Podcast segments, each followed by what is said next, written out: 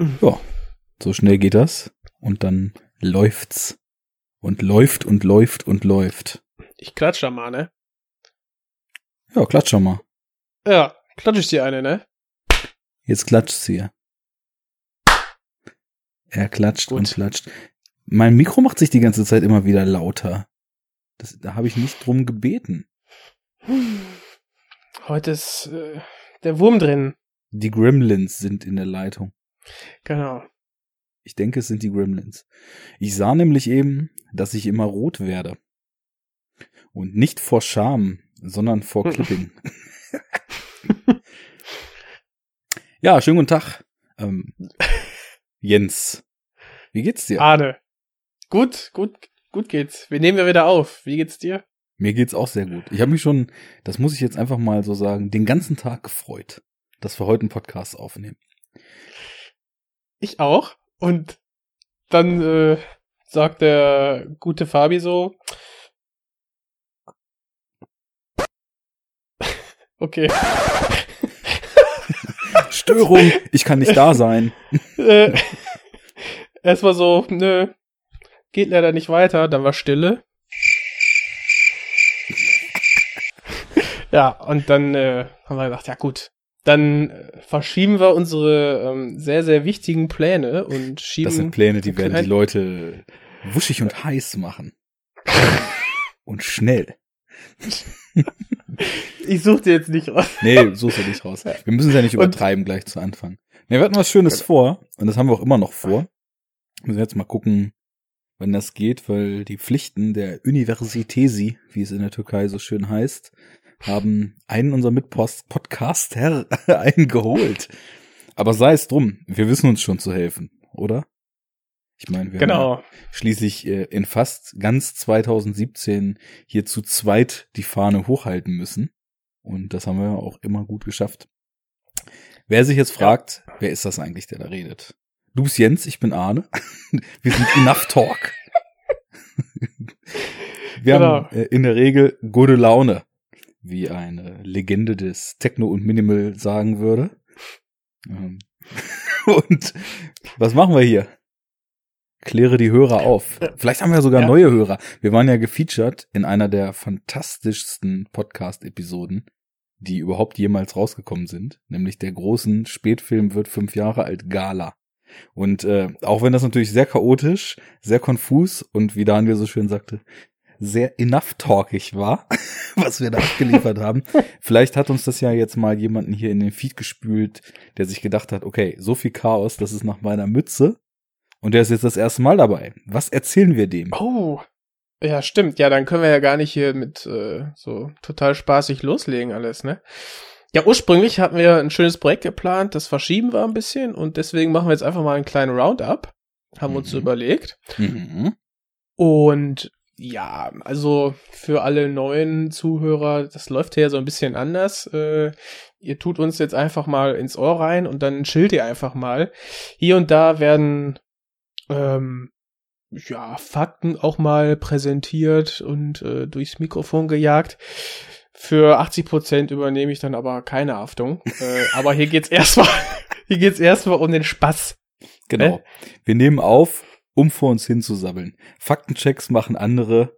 Informativ sind wir, glaube ich, manchmal schon. Weil mir ist das mal, ich dachte mal so, eigentlich labern wir eigentlich nur drauf los, aber wenn mir dann zum Beispiel so auffällt, dass eigentlich bei fast jedem Film, den wir besprechen, wir jemanden dabei haben, der die ganze Zeit sagen kann, nee, nee, im Buch war das aber so und so. Der ist jetzt aber nicht da. Das heißt ja dann schließlich schon, dass man auch so ein gewisses Hintergrundwissen in die Sache Ja. einfließen lässt. Äh, aber ja, da, da die Sendung, die wir gerade schön vorbereiten, jetzt verschoben ist, machen wir Roundup. Und ich glaube, wir haben auch beide sowohl aktuelle als auch äh, schlicht und ergreifend interessante und vielleicht auch sogar etwas exotische Sachen im Gepäck, die wir vorstellen können. Einfach jeder mal so ein bisschen über den Film quatscht, wenn wir beide kennen, soll das ja auch mal vorkommen, dass wir uns dann etwas in den einzelnen Filmen verlieren. Bei, bei Roundup-Sendungen gilt ja erstmal ohne große Spoiler sollte das der Fall sein. Da machen wir Spoilerwarnung für den jeweiligen Film und wer sich dann fragt, ja, soll ich jetzt einfach hier fünf Minuten weghören oder was? Kapitelmarken. Die haben wir. Und da steht das dann auch drin. Und dann kann man ganz convenient einfach dann wieder einsteigen, wenn die Spoiler vorbei Genau. sind. Leider geil. Genau. Ja, und damit ist alles gesagt. wie man hören kann, ähm, ja, wir versuchen uns jetzt mal hier mit ein bisschen Sound, äh, Bits und ähm, virtuellem Soundboard und so weiter. Bits Ähm, und Pieces. Das sind unsere bitte- Checks und Balances. Ich bitte das zu entschuldigen. Wir entschuldigen So uns für blöd gar kann nichts. keiner sein, dass er nicht merkt, dass von diesem Schweinefraß kein Mensch leben kann. So blöd kann keiner sein. Da muss man nur ein Arschloch sein, um das zu machen. So, ich hoffe, die Qualität ist auch gut. Das ist sie, das ist sie. Das kann ich bestätigen. Wunderbar. So, Jens, äh, da wir uns wahrscheinlich lang genug noch unterhalten werden äh, und oft genug dann auch abschweifen werden, was hast du im Gepäck? Was hast du gesehen? Worüber möchtest du berichten? Was ist für die Hörer interessant aus deiner Filmschau, Historie der letzten So. Tage und Wochen? Jetzt wird's ernst. Ja, ähm, letzten Tage kommt ja noch, äh, letzten Wochen, ja, da sprichst du was Richtiges an. Also in der letzten Zeit, äh, jeder Filmfan wird es kennen, ähm, wenn so ein bisschen die, die Zeit oder die Muße fehlt, ähm, jetzt irgendwie viel ins Kino zu gehen oder hier und da mal äh, einen Film einzulegen, dann freut man sich ja immer auf die, auf, auf gute Filme, beziehungsweise dann wird ja mehr trennt sich, trennt sich die Spreu vom Weizen. Ähm, wenn dann noch äh, eine neue Konsole hinzukommt und ein geiles Spiel, wie zum Beispiel Zelda, dann ist das mit der Zeit auch nochmal so eine Sache. Und deswegen, ähm, ich habe eigentlich nur gute Sachen in den letzten drei, vier Monaten gesehen. Du warst sehr Ähm, selektiv, sagst du.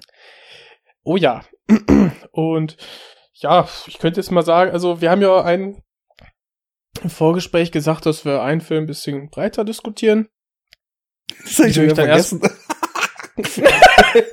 Stimmt, da war ja was. Ja, ähm, richtig. Ja.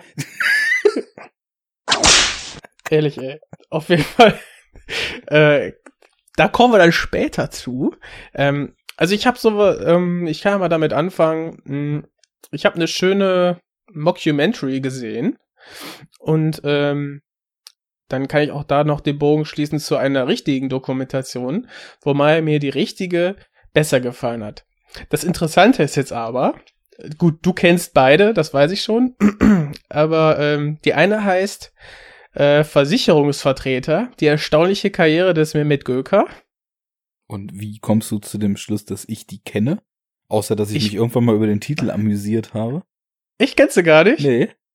Ach, ach, schade. Ja gut. Äh, ich dachte, du hättest den mal gesehen. Ich glaube, ich, irgendwie im Zusammenhang mit Christian oder so hast du dich, da mal ausgetauscht. Vielleicht habe ich das auch nur falsch rausgelesen, irgendwie bei Letterbox oder, oder so. Keine Ahnung. Also das Einzige, was ich über den Film weiß, ist das, was die äh, netten Kollegen vom Nerd Talk da mal in der Besprechung rausgehauen haben, die sich Mhm. ebenso wie ich über den Titel amüsiert haben, der ja dann doch ziemlich catchy ist.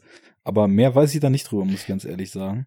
Ja. Das ist aber äh, überhaupt gar kein Hinderungsgrund, denn Nö. wenn wir Das ist doch schön. Dann, dann kann ich dir jetzt irgendwas vom Pferd erzählen und äh, wahrscheinlich Nein, nein. ungefähr so wie der Versicherungsvertreter, wie hieß er jetzt? Mehmet Göker? Ja, ja. Der hat, ich nehme mal an, der hat wahrscheinlich auch Leuten was vom Pferd erzählt, wenn er eine erstaunliche Karriere gemacht hat, So, oder? ah, perfekt. Ja, auf jeden Fall. Ähm, das ist die, die wahre Dokumentation. Ähm, und die Mockumentary heißt Fraktus. Den kennst du aber. Den kenne ich ja. Studio Braun muss alles mitgenommen werden. Gut. Dann, äh, dann passt das ja schon mal. Ähm, ja, also, ähm, bei der Versicherungsvertreter, der ist schon ein bisschen was länger her, als ich den gesehen habe. Aber man kann es so zusammenfassen. Also ich war wirklich, ja, körperlich so ein bisschen fertig am Ende, weil ähm, du hast da einfach ein, also diese, diese Art der Dokumentation äh, nennt sich, glaube ich, Fly on the Wall. Dass du quasi ähm, das Videomaterial zusammenschneidest, um so dann, ähm, ja, eine Message, sag ich mal, rüberzubringen an den ähm, Zuschauer. Aber es wird, ne? Genau, es wird nicht kommentiert. Die einzigen Leute, die was sagen, sind die Menschen, die, auf die die Kamera gerichtet wird. Mhm. Und das Erstaunliche ist, dass Mehmet Göker, dass die äh, ja, erstaunliche Karriere eben des, dieses, dieses Mannes eigentlich darauf beruht, man könnte fast meinen, die Leute anzubrüllen. Also es wird, der macht einfach nur die Leute heiß. Die werden da ähm, zermürbt und so ähnlich äh, wird dann somit auch der Zuschauer zermürbt. Also in den ersten fünf Minuten, was du da geboten bekommst an einem Mann, der ich weiß nicht, ob er, also das Spannungsfeld ist, dass man sich die ganze Zeit fragt, glaubt er selber daran, was er da erzählt und äh, findet er sich wirklich so geil? Oder noch mal ein Stück zurück. Wo hat er denn eigentlich was genau gemacht? Also was was war sein sein sein Gebiet, auf dem er gearbeitet hat und äh, von von was zu was hat es gebracht, dass es sogar sich gelohnt hat, eine Doku über ihn zu machen? Der der hat eine ähm, Firma großgezogen, die ähm, ja, Versicherungen, Privatversicherungen ähm, verkauft. Und mhm. durch die Provisionen ähm, haben dann quasi ihr Geld gemacht. Und man kann, es wird quasi äh, nicht explizit gesagt, aber es wird deutlich, dass die auch, ähm, doch, es wird auch explizit gesagt, dass sie quasi Datensätze im großen Stil aufgekauft haben ähm, von ähm, Menschen, die ja, wo die Daten jetzt herkommen, weiß ich jetzt nicht. Weiß ich nicht, ob die das überhaupt gesagt haben. Aber die quasi potenzielle Kunden wären. Und dadurch haben die äh, durch so eine riesige Excel-Tabelle diese Daten eingespeist und demnach, äh, nach dieser Tabelle wurden die dann quasi angerufen und die wurden dann belatschert. Versicherung zu kaufen. Genau. Beziehungsweise mhm. bei Interesse äh, wurden die dann vielleicht sogar auch äh, angerufen. Und diese, ich habe jetzt den Namen vergessen, MG irgendwas, äh, für Mehmet Göker halt. Ähm, so hieß dann irgendwie die Firma. Und ähm, ja, ich glaube, das Interesse bestand zum einen darin, weil dann durch eine Razzia das Ganze aufgeflogen ist. Die wird auch thematisiert in der Dokumentation. Ähm, und die also diese, diese, diese, diese Karriere, wie es heißt im Titel, dass die halt sehr, ja, kometenhaft war, ne? Also der ist halt sehr schnell an sehr viel Geld gekommen und ähm, ja, war halt eine relativ große Nummer wohl in den, in der Versicherungsbranche. Ähm, aber so als Normalsterblicher oder so hat man das ja gar nicht so richtig mitbekommen. Und, Mir sagte das ja. auch gar nichts. Nee, also es ist wirklich, also du fragst dich manchmal echt, ist das jetzt ernst hier oder nicht? Ja. Also weil es so übertrieben wirkt, oder? Ja, ja.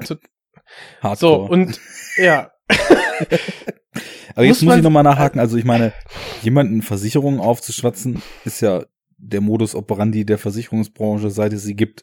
Waren die jetzt besonders schal oder irgendwie so, so nach dem Motto irgendwelche Produkte, deren Deckung überhaupt gar nicht aufgehen konnte? Also er hat quasi ohne ein Kapital dahinter zu haben, wie wild verkauft und sich daran bereichert? Oder was war sein Geschäftsmodell, was ihn jetzt so abgehoben hat? Oder war das schon so weit sauber, aber er hatte einfach irgendwie so eine außergewöhnlich aggressiv frontale Art, das zu verticken, dass er jetzt so Erst, da rausstach? Ja. Also letzteres auf jeden Fall. Und ähm, die haben die Men die haben den Menschen halt so mit die teuersten Konditionen dann untergejubelt. Ja. Das wurde halt auch deutlich. Damit halt äh, dann die eigene Provision dementsprechend hoch ausfällt. Und die haben, also die haben jetzt von anderen Versicherungshäusern Produkte vertickt und Provision eingestrichen oder haben die wirklich eine Versicherung gegründet? Das, also ich verstehe also versteh das die nicht waren so keine eigene, die waren keine eigene Versicherung. Die okay. waren quasi Dienstleister für ähm, ja Privatkunden, aber wahrscheinlich auch Großkunden, soweit ich das richtig erinnere. Okay. Genau. Also die waren mit in der Versicherungsbranche gut vernetzt auch. Alles klar. Und haben quasi als Freelancer Fremdversicherung vertickt, aber mit das, das kann ich jetzt weder bestätigen noch äh, verneinen. Jetzt hast ich weiß du nicht genau. aufgepasst in der Dokumentation. Ich wusste, wie die Ohren zu halten. ich musste die Ohren zu halten und äh, es, es war schlimm. Ja gut, die, Hörer sollen ja auch noch einen Grund haben, sich das, wenn es denn empfehlenswert Also, ist, auch ja. selber anzugucken. Also Es ist, äh, ja, wenn man so ein bisschen auf Selbstgeißelung steht, auf jeden Fall. Aber diese, ähm, diese Art der Dokumentation in Zusammenarbeit mit ähm, diesem Charakter eben, ne, das Mehmet Göker, das hat halt perfekt funktioniert, weil der hat sich quasi selbst entlarvt, so. okay. Und auf, auf, aufgrund seines Darstellungsdranges, etwas zu repräsentieren, hat er, denke ich mal, auf die eingewilligt, die, auf die Dokumentation. Ähm, und ja, vielleicht hat er es im Nachhinein bereut. Also sehr, sehr, sehr, sehr interessant. Also es Diese- ist so nach dem Doku. Motto, du siehst jetzt zum Beispiel, das haben wir ja viel erlebt, nach der Bankenkrise saßen ja auch oft in Interviews irgendwelche Anzugträger, die sich also verbal die Hände äh, reinwuschen und sich so verkauften, als ob sie an der ganzen Geschichte ja nun überhaupt gar keine Schuld hatten. Und man ja sich eigentlich äh, doch mit ein bisschen Mitleid für sie mal ausrüsten könnte, denn das sind ja eigentlich nur arme Menschen, deren Geschäft nun mal nicht so richtig funktioniert hat. Und du saßt nur davor und hast gedacht, what the fuck? Was labert dieser Typ da? Wie kann ein Selbstbild und ein, ein Weltbild von der Person so weit weg von meiner Wahrnehmung und so weit weg von der effektiven Realität sein? Und das hat ja auch so was Unangenehmes gehabt. Also, Mhm. ich will noch verstehen, was das, was die Doku ausmacht. Äh, Du, du siehst diesen Menschen und denkst dir, bekommst- Alter, das, das können die doch nicht reißen, was die da machen. Oder Ja, diese, dieser Einblick, dieser ungeschönte ähm, Einblick in das Geschäft, Versicherung zu verkaufen, wie es äh, eben in dieser Firma praktiziert wird. Das ist so der Reiz und auch das Anstrengende. okay. Also ein Arbeitstag eines äh, Angestellten, normalen Angestellten dort, der nicht in der Führungsetage ist, sieht so aus, dass die am Anfang eine Stunde eingepeitscht werden. Also so die- aufgepumpt, so nach dem Motto. Ja, ja, damit die heiß sind und schnell Da sind die alle heiß. und schnell. Genau, also das ist so die äh, der Okay. Reiz, der Reiz in der in der Dokumentation. Genau. Und ähm, da fragt man sich wirklich, ist es also ist es jetzt ernst, aber je länger das andauert, äh, in, in, also je länger die Laufzeit voranschreitet, desto mehr und mehr wird man sich bewusst, doch, doch, das ähm, wird schon so passiert sein und dann wird's eigentlich, wird einem schlagartig klar, dass das ziemlich krass war, was man da gerade gesehen hat eigentlich. Okay. Ja. Du hast mich immer noch nicht so richtig. Ich habe ich hab jetzt im Hintergrund mir das mal kurz rausgesucht, so auch weil ich noch mal schauen wollte, wo man den Film sehen kann, wenn man jetzt da sagt, das, das kann man auf jeden Fall Wow. mal schauen, äh, wo die die Leute den dann auch finden können. Und jetzt sehe ich hier zum Beispiel, Netflix. das Ding gibt's auf DVD unter anderem. Im Stream wollte ich jetzt irgendwie gerade mal gucken. Ähm, Ja, ja, gibt's bei Netflix. Okay.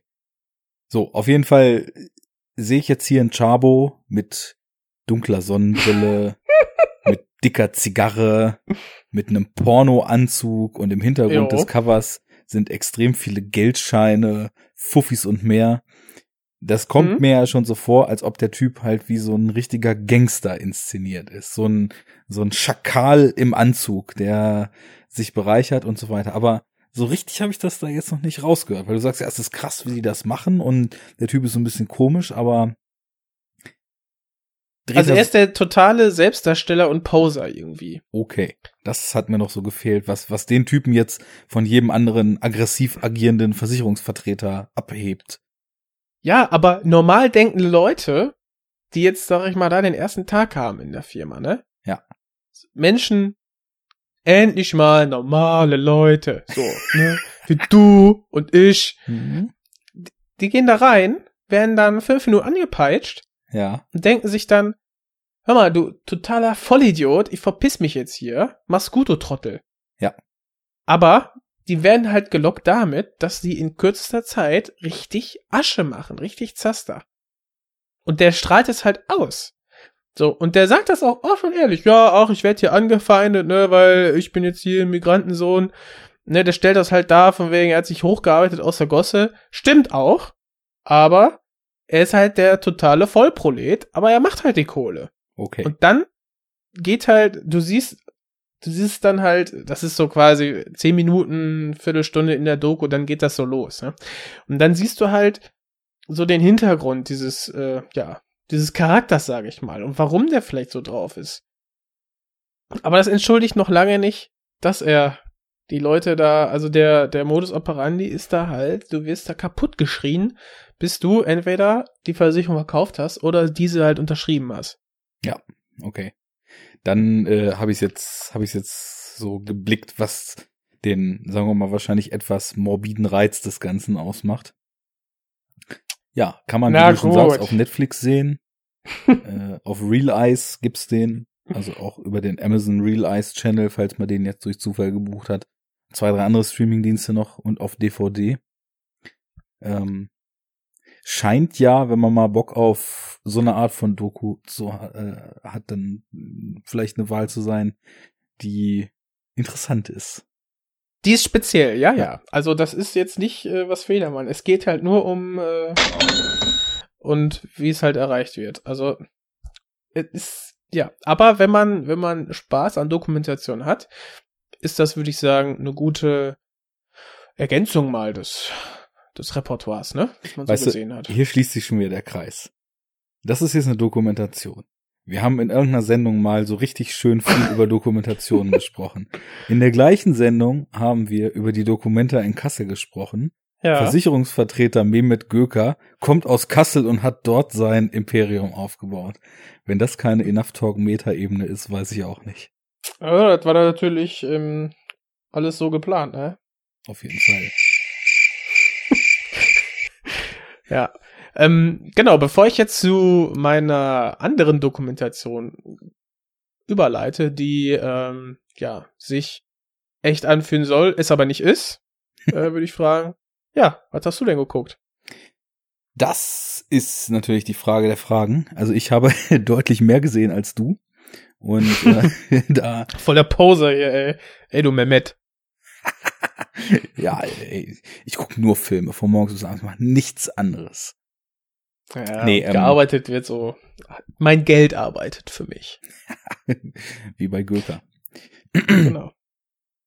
Ja, also ich habe verschiedene schöne Dinge gesehen und ähm, da wäre jetzt die Frage, also machen wir den Rundumschlag oder äh, fokussieren wir uns, um vielleicht auch einfach mal so ein bisschen ähm, das Ja oder Nein für den Kauf einer Kinokarte zu äh, katalysieren oder zu hemmen, ähm, so ein bisschen auf die Sachen, die jetzt aktuell tatsächlich im Kino laufen, weil da hätten Ja, das fände ich, ja, ich fände für den Mehrwert und für den äh, ja, Zuhörer ist das, glaube ich, interessant, weil du hast ja jetzt wirklich zwei interessante Filme geguckt. Ja.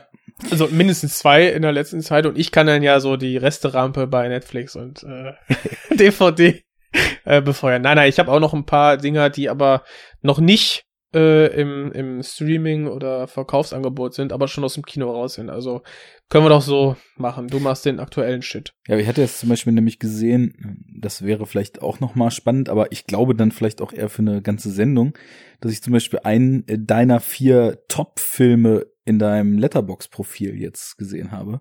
Nämlich Welchen? Joint Security Area von Park Chan-wook. Ah, den Und kanntest du schon, oder? den kannte ich noch nicht. Den hatte ich seit Ah. Ewigkeiten jetzt schon auf DVD rumfliegen. Ansonsten habe ich oh, alles oder fast alles von ihm gesehen.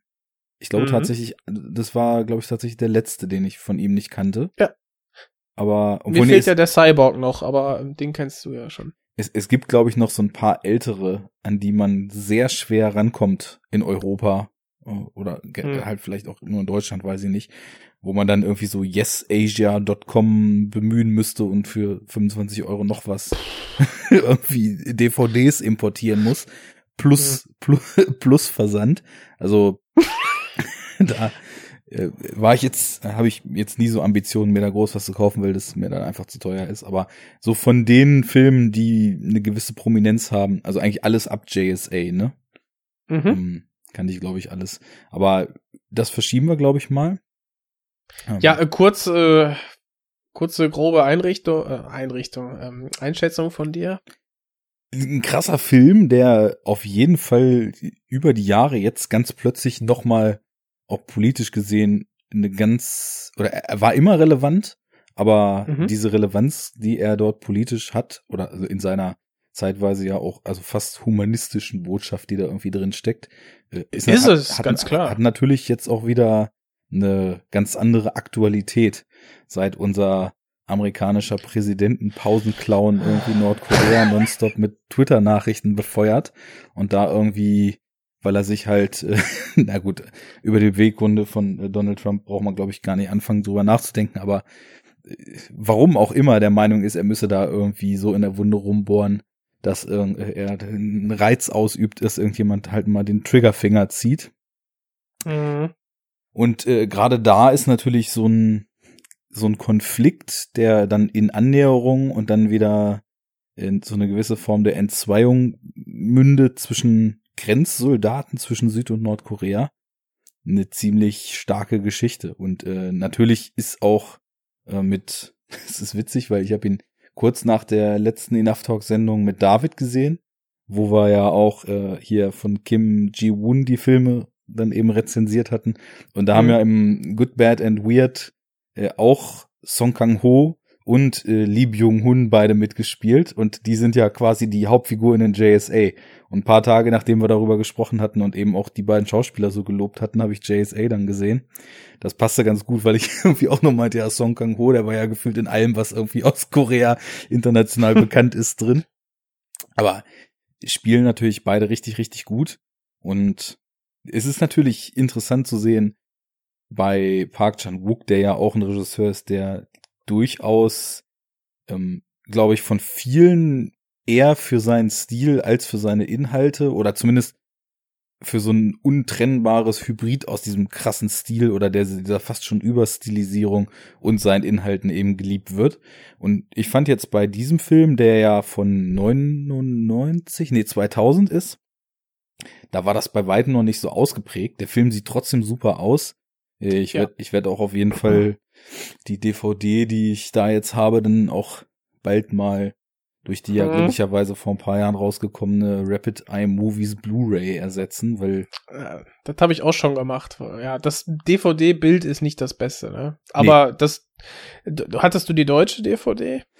Ja, und äh, ich war Ja. ganz froh, dass ich mir die, ähm, ich habe mir die für die Zugfahrt auf den Rechner gezogen, was dann Mhm. den Effekt hatte, dass ich zumindest noch das falsch draufgepresste Bildformat im VLC-Player irgendwie ändern konnte, weil ah, nice. D- Auf der DVD ist es halt so ein bisschen gestaucht und ich dachte, hä? Die haben ja alle irgendwie Eierköpfe hier und dann habe ich halt gesehen, dass man ähm, das Bild, also wenn du im VLC auf 16 zu 10 gestellt hast, von 16 zu 9, dann passten die Seitenverhältnisse eben auch gut und äh, ich habe auch gedacht, naja, für die DVD spricht sowieso, also generell für das Medium DVD spricht sowieso halt nichts mehr und äh, dementsprechend, also so. ja, lieber die, die Blu-ray oder was? Hä? Schön die Blu-ray. ja, sicher. Ist auch eine Scheibe. Ja, ich, ist, der Mehrwert gerade bei dem Film ist wirklich äh, groß, weil das Bild ist wirklich um einiges besser. Jetzt nicht perfekt, also, äh, aber Ich finde, es muss auch sehr, immer sehr gar gut. nicht perfekt sein, aber ich will zumindest das Gefühl haben, dass im Scan, ob das nur ein 2K oder ein 4K Master ist, mir völlig egal, aber dass es zumindest das Filmkorn anständig abbildet, auf dem sowas damals ja noch gefilmt wurde. Und Ja, dass und einfach dass die- die Kanten so verwaschen sind und Kontraste nicht Ja. passen und so weiter. Ich, natürlich, die Filme, die sind auf sich halt Mühe geben. Genau. Mhm. Gerade So. bei älteren DVDs habe ich auch öfter das Gefühl, dass die qualitativ eben ja noch durchwachsener sind. Also einen anderen Mhm. Film, den ich heute dann noch vorstellen wollte, da habe ich echt äh, geschluckt, weil das ist, glaube ich, äh, die schlimm die schlimmste Qualität, die ich jemals auf einer DVD gesehen habe. Also Ich, ja, bei einem asiatischen Film oder was? Ja. Weil ich hatte mal das komplette Gegenteil. Und zwar habe ich mir immer mal ähm, dann auch im Angebot New, äh, New World ähm, gekauft, gegönnt. die und, ist gut, Äh, die DVD.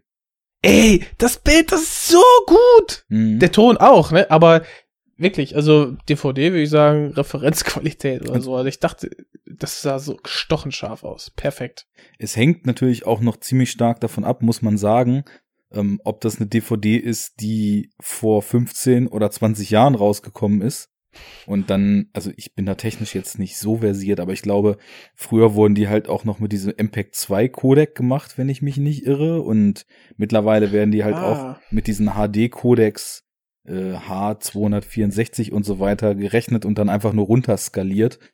Also neuere DVDs sehen meistens deutlich besser aus als DVDs, die irgendwie so Anfang des Jahrtausends rausgekommen sind. Ja. Das auf jeden Fall. Das Problem ist ja eben nur, du kriegst ja total viele Filme, also gerade asiatische Filme, kriegst du ja überhaupt gar nicht in anständigen Versionen. Es sei denn, du greifst halt auf irgendwelche inter internationalen Releases dann zurück, ne? Mhm. Das ist so das Problem. Naja, aber jetzt reden wir durch doch schwer eine ganze Weile über JSA. Aber ich, Ja, äh, machen wir mal extra Cast zu. Ähm, genau. ich, ja, ich, ich mag den sehr gerne.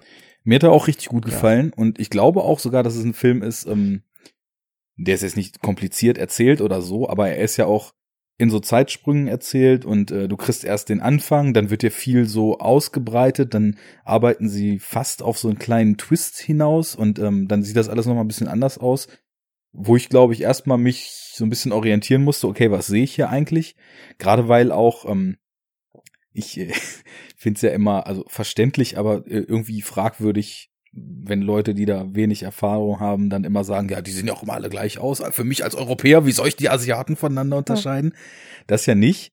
Aber da halt alle die ganze Zeit in irgendwelchen Uniformen rumrennen, habe ich halt also entweder Süd- oder Nordkoreaner erkannt und am Anfang erstmal total lange sortieren mussten, wer ist denn jetzt überhaupt hier wer und wie sind denn da die die äh, Verhältnisse zueinander und ich glaube, wenn man ihn schon mal gesehen hat und dann nochmal sieht, dann ist einem vielleicht von Anfang schon einiges klarer, gerade weil man auch dadurch, dass man die Auflösung kennt, dann in den Eröffnungsszenen, die ja schon so eine ganz gute Wucht haben und die auch gute Action-Szenen sind, das muss man auch dazu sagen, ähm, kann man, glaube ich, ein bisschen besser zuordnen, wer da wie tickt und äh, das Ganze erscheint nochmal so in einem neuen Licht. Also jetzt nicht unbedingt in, in der Brillanz, wie das Park Chan-wook 17 oder 16 Jahre später dann nochmal gemacht hat.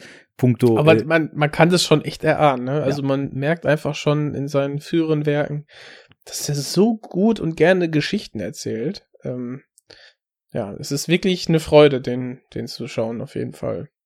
Ja, und ich fand auch jetzt in dem Film wirklich schön, was er so für menschliche Werte eben auch transportiert und wie er dieses Händereichen zwischen den zwei Parteien auf so eine menschliche Ebene runterbricht und eigentlich genau das, was ich mir immer so bei so Konflikten denke. Wenn alle einfach nur sich darauf besinnen, dass sie Menschen sind und zusammen irgendwie mal sich die Hand reichen und ein trinken und ein bisschen lachen, so nach dem Motto, was soll daran Mhm. so schwer sein?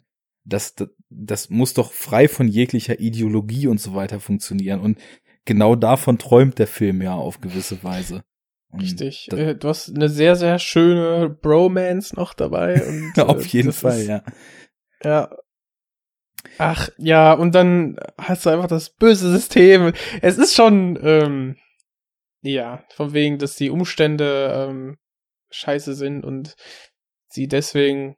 Es geht ja quasi darum, das haben wir noch gar nicht richtig gesagt, dass quasi Soldaten von Süd und äh, von Nordkorea sich ähm, ja kennenlernen und quasi hinter die hinter die äh, Soldatenfassade, hinter die äh, Uniform quasi blicken, sich anfreunden, aber diese Freundschaft äh, natürlich durch das Verhältnis beider Länder ähm, eigentlich nicht sein kann. Und Und dazu am muss man Anfang sagen, wird einem klar, dass das okay, ja, äh, einfach noch mal kurz, um das Geografische einzugrenzen. Es gibt ja diese bekannte Zone, wo quasi die Staatsgrenze da wirklich durch so Häuser verläuft und wo die Grenzsoldaten sich so Auge in Auge gegenüberstehen. Und genau da spielt das eben auch. Also das ist nicht irgendeine Grenze, sondern die stehen sich halt immer so auf ein paar Meter gegenüber und irgendwann durch einen Zufall äh, passiert da was ziemlich maßgebliches so für deren Beziehung auf einem Einsatz. Und dann müssen sie halt eigentlich immer nur über so eine Brücke gehen, um dann quasi auf dem anderen Staatsgebiet Genau. nachts zu sein. Genau, und äh, das, das wollte ich auch noch sagen. Ähm, es gibt ja einmal diesen, diesen Bereich dieser Häuser, da gibt es dann ja auch ein, ein bedeutungsschwangeres Foto in dem Film. Das kennt man vielleicht auch so, hat man schon mal gesehen. Und das, was du meintest, wo dann die großen Teil der Handlung stattfindet, äh, in einem dieser ähm, ja, Bunker oder Posten, sage ich mal. Ja. Diese Brücke oder diese Art dieser, dieser Betonbrücken hat man jetzt vielleicht auch in der jüngeren Vergangenheit gesehen, wo es doch jetzt diese Videoaufnahmen gibt von dem einen nordkoreanischen ähm, Soldaten, der rüber machen wollte, der geflohen ist und in den Rücken geschossen wurde.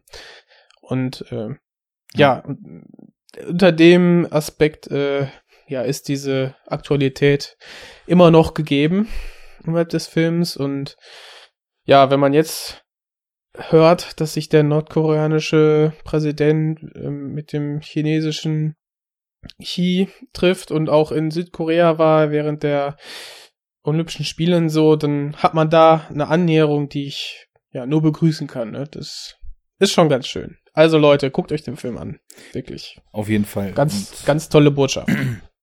Ist jetzt auf jeden Fall ein Film, der wieder total gut in die Zeit passt und der auch, was so Schauspiel, Inszenierung, auch den Score, der mir sehr gut gefallen hat, betrifft, ähm, durchaus mit einigen anderen Werken von Park Chan-wook durch äh, mithalten kann. Also ist eine Sichtung wert. Und äh, so ist das halt, wenn wir sagen, wir besprechen den Film jetzt nicht, sondern verschieben den auf die nächste Sendung, dann kommt ja. genau so was dabei raus. Werten wir das jetzt als Besprechung und du bist wieder dran oder soll ich jetzt noch einen machen? Ja, ich bin jetzt dran, ne? Ja, nicht, dass Pech ich dir hier deinen Slot hijacke, ne? Genau, ich bin jetzt. ja, dann mach's halt den nächsten kürzer. So. Ne? Das ist ja eine meiner absoluten Spezialitäten, Filme kurz zu besprechen. Das kriegen wir bestimmt hin. Das, das schaffen wir. Na gut, ja. gib du erstmal Gas. Ja, ähm, ich habe schon angedeutet, die Mockumentary Fraktus äh, ist jetzt der der zweite dokumentarische Film. Ähm, und ja, der ist, der behandelt quasi die, ich glaube, es ist jedem, ähm, der sich den Film anguckt, eigentlich schon irgendwie ein Begriff, dass Fraktus, die Gruppe, die elektronische Musikgruppe, eigentlich nicht existiert hat. Ich fände aber extrem lustig, wenn irgendjemand äh, diesen Film guckt und das irgendwie nicht wusste im Vorhinein. Ja. Ähm, weil es, also diese Dokumentation, diese Mockumentary Fake-Dokumentation, ähm, handelt quasi davon, dass ein Musikredakteur ähm, sich auf die Spuren von Fraktus, einer, einer elektronischen deutschen äh, Band macht und legendären das, Band. Entschuldigung. Einflussreicher äh, als Kraftwerk. Äh, ja, die quasi äh, alle alle großen deutschen, neue deutsche Welle und äh, elektronischen Bands quasi maßgeblich beeinflusst haben soll, diese Band wieder zusammenzuführen. Und ähm, dann hast du auch immer wieder so Talking Heads wie H.P. Baxter und äh, andere Größen der Musikbranche irgendwie, ähm, die dann immer wieder sagen, welchen großen Einfluss doch Fraktus auf ihre ja Musik, auf ihrem musikalischen Werge, Werdegang hatte. Und dann siehst du auch äh, immer so Einspieler von der Band damals, also wirklich so ähm, schön künstlich äh, gealtertes VHS-Material von eben dieser Band, die nie existiert hat. Äh, das ist schon sehr nett gemacht. Und ähm, ja, aber als wenn man sich, wenn man ein paar deutsche Filme gesehen hat, dann ähm, ja, kommt einem der Musik ähm, dieser, dieser, dieser Redakteur eigentlich schon äh, bekannt vor, weil dieser gespielt wird von David Striso. Ja. Und äh, spätestens da wird einem klar, okay, äh, das ist hier, also wenn man ihn erkennt, ist jetzt keine echte Dokumentation. Also ich hätte mir da vielleicht mehr gewünscht, dass man da auch noch mehr äh, aufs Detail achtet und irgendeinen unbekannten oder vielleicht wirklich bekannten äh, Musikredakteur dann da hinsetzt. Ne? Ja. So. Und nachher geht's halt darum, dass die wieder zusammengeführt werden soll, die Band, und dann gibt's halt noch ein paar peinliche Momente. Und nach und nach, finde ich, ja, fällt die Dokumentation nachher nach hinten drin echt ein bisschen ab. Ähm, es ist immer noch sehr lustig, aber es wird dann eher klamaukig. Und diese, diese Spielfreude wie am Anfang äh, ist halt dann irgendwann weg. Und ja, ist ganz nett gewesen. Ähm, und äh, als Fan von Rocco Schamoni, Heinz Strunk, äh, kann man sich das ganz gut mal geben, weil die beiden sind äh, als zwei der drei Bandmitglieder Fraktus, die dargestellt werden. schon ganz lustig. Ich gehe da ziemlich mit. Also ich, bei mir ist es jetzt wirklich lange her, dass ich die gesehen habe und ich fand das irgendwie witzig damals einfach auch, wie das so medial aufgegriffen wurde. Ich hatte, glaube ich, irgendwann mal im Auto, im Radio quasi über diesen Film, über diese Dokumentation in Häkchen was gehört. Und da war irgendwie die Rede von der legendären Band Fraktus, die irgendwie wie keine andere elektronische Musik geprägt haben und so weiter. Und dachte dann so, äh, also ich meine, ich lege jetzt, ich lege jetzt seit über zehn Jahren elektronische Musik auf, äh, höre irgendwie Drum Bass, Elektro und so weiter seit seit den 90ern, seit ich denken kann, äh, bin irgendwie auf Techno, Detroit, äh, Berlin Kram der 90er und so weiter auch total abgefahren. Wieso habe ich noch nie was von Fraktus gehört? und das ist ja quasi also schon mal einfach so im, im Marketing und in der Promotion genau der Effekt, den sowas dann halt auch haben soll. Und äh, dann hatte ich mir den irgendwie mal besorgt und geguckt und ich fand's einfach total putzig, weil es natürlich von vornherein irgendwie klar war, was es ist. Aber wie du schon sagst, also so gerade, wenn es jetzt nicht David Striso gewesen wäre, dann wäre so die erste Hälfte des Ganzen und gerade eben auch diese vermeintlich alten Konzertausschnitte, wo die dann eben mhm. in ihren jungen Versionen in irgendwelchen Tiefgaragen oder sonst was da ihre Konzerte geben, ist halt alles total wie so eine Kraftwerkparodie gemacht und die erste Hälfte hätte man, glaube ich, wirklich eben kaufen können als jemand, der vielleicht noch nie irgendwie mit elektronischer Musik Kontakt hatte oder so. Und dann wird es halt eben ja auch so mit den Real-Life-Events, die dann quasi im Jetzt passieren, als die Band dann wieder zusammengeführt werden soll, wird's, wie du sagst, sehr klamaukig, sehr überzogen, sehr zusammenkonstruiert und fällt dann tatsächlich so ein bisschen in sich zusammen. Für mich hat das das Ganze nicht bis ins Letzte getrübt. Also ich hatte trotzdem in dem einen Mal, dass ich Fraktus gesehen habe, extrem viel Spaß damit. Ähm, auch die Songs sind so herrlich bescheuert, die die da performen. Ja. Wie, wie hieß denn noch mal äh, Affe braucht Liebe war doch, glaube ich, der, der Main-Song von denen, ne? Ja, stimmt, Und das ja. ist natürlich was, was man als oder Jacker oder, so, Mojo ja. Monkey nur lieben kann. ähm, ähm, und wie die allein schon aussehen. Also da sind natürlich auch irgendwie total geile Klischees auch verbraten. Also es sieht ja Rocco Schamoni ist ja einfach nur der komplett dulle Idiot, der ja, glaube ich, auch Ja. mit, mit 40 oder was in dieser fiktiven Welt noch bei seiner Mutter wohnt und so weiter. Dann Jacques Palminger spielt ja quasi den, den total avantgarde abgehobenen Kunstschnösel, für den alles immer anti-Mainstream und so weiter sein muss. Und Heinz Strunk ist halt so komplett der äh, Das- optisch das- auch das- so, so geil an DJ Ötzi angelehnt. Super, ne? Ja, hab, musste ich auch sofort. Also man kann sich nur vorstellen, er ist der Einzige, der es irgendwie geschafft hat. Irgendwie, aber der hat sich halt dann der elektronischen Musik den Rücken gekehrt und macht nur noch so, so Malle Genau. Scheiße. Also nur noch so Après-Ski-Hits irgendwie, aber die auch richtig schlecht. Und ist wirklich ein Abziehbild von DJ Ötzi auf jeden Fall. Das ist so lustig dann, aber, ach, naja.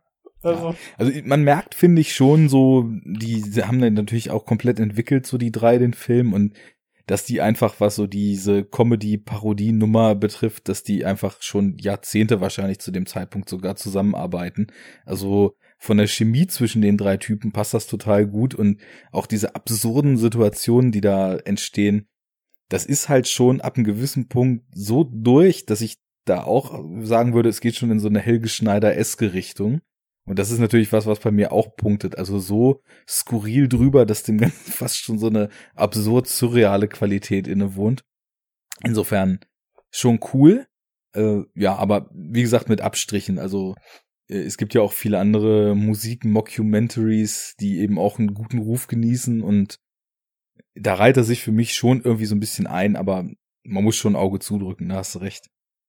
ja, ja. Ja, aber ähm, so für ein, wie sagt man, für so einen Nachmittag, Sonntagnachmittag äh, mit, wenn man sich für äh, Musikgeschichte interessiert der neueren Zeit, dann ähm, auch für die Deutsche, dann kann man sich das mal ganz gut geben. Ja, ist schon, ist schon witzig, wen sie da alles rekrutiert haben, der dann da Ja. vor der Kamera sitzt und erzählt, ohne Ja. Fraktus wäre nie das geworden, was er ist. Westbam und HP Baxter und irgendwelche anderen deutschen Musiker noch und Redakteure und dann haben sie doch natürlich hier auch äh, den einen Typen, der früher auch diese MTV oder Viva 2 sind hier Kafka heißt er doch, ne? Der sitzt doch, glaube ich, auch da mit drin. Markus Kafka. Franz, oder was? ja, klar. Und äh, erzählt, erzählt ein bisschen, wie sein einsames Dasein als äh, einsamer Mieter schwierig ist, weil er keine Anstellung hat. Stehst du eigentlich auf Kafka? Also hast du da, hast du das mal gelesen oder? Ja, äh, Verwandlung habe ich gelesen, ist ja so ein kleines Mini-Büchlein.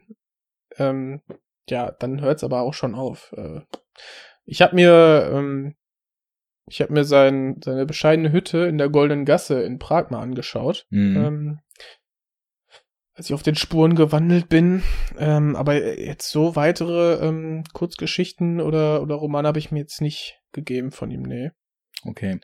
Aber das war noch eins der Bücher, die äh, interessant waren vom Deutschunterricht.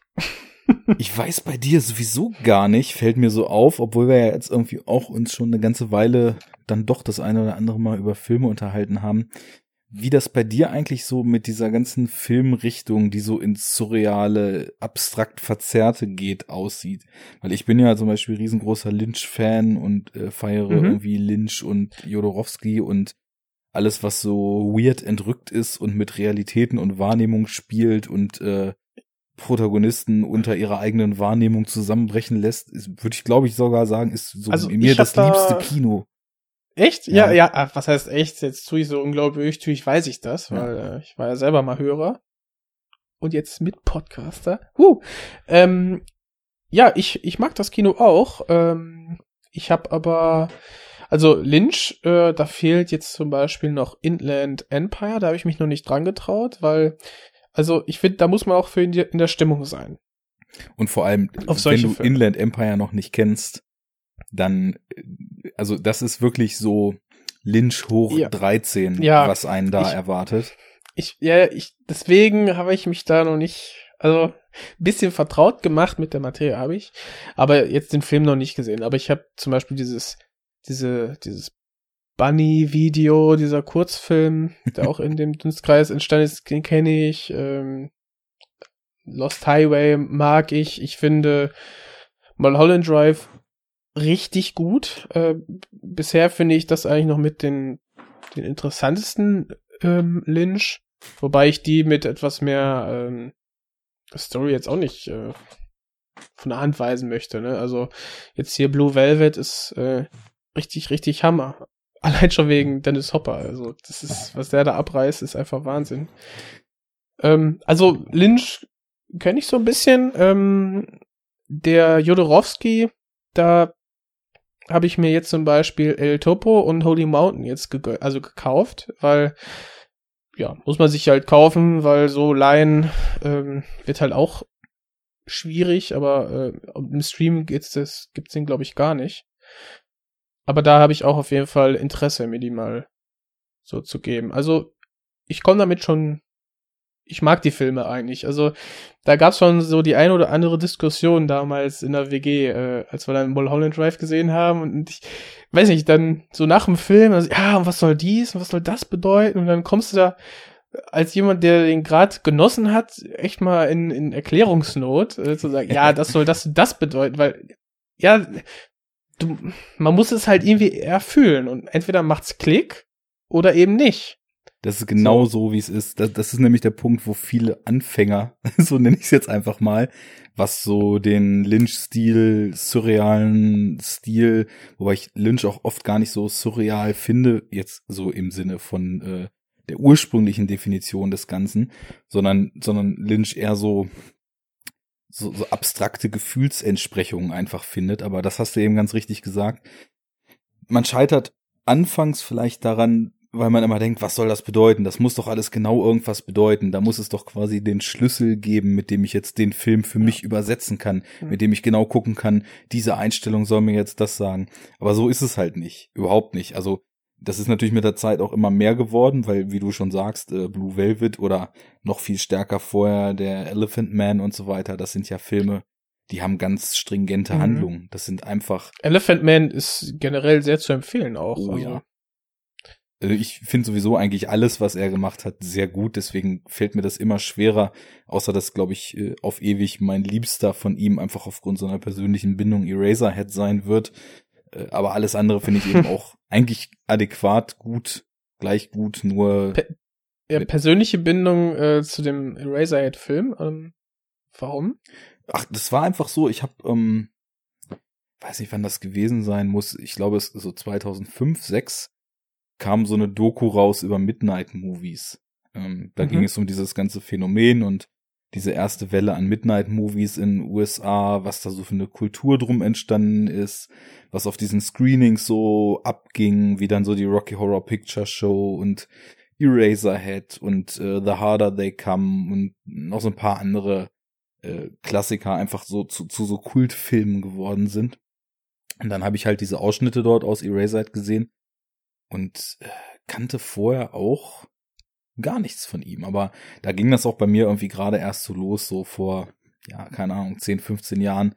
Ich habe halt immer schon dann auch vorher gern Filme geguckt, aber dass ich wirklich Bock hatte, in so gewisse Bereiche einfach auch mal tiefer einzutauchen und nicht einfach nur in die Videothek zu gehen, mir die Cover durchzulesen, zu gucken, okay, das klingt gut, dann gucke ich das mal, sondern aktiv auf Suche zu gehen, um eben auch so ein bisschen zu ergründen, was eigentlich in diesem riesigen riesen, riesigen lebenden äh, und atmenden Ding Film und Kino, was da noch alles so gehen kann. Und ich fand das irgendwie schon in dieser Doku, so die Ausschnitte aus Eraserhead extrem bizarr. Und dann habe ich den gesehen, hatte mir den irgendwie besorgt. Und ich habe, glaube ich, es geht mir heute gar nicht mehr so, wenn ich den gucke. Also ist kein angenehmer Film, das muss man schon sagen.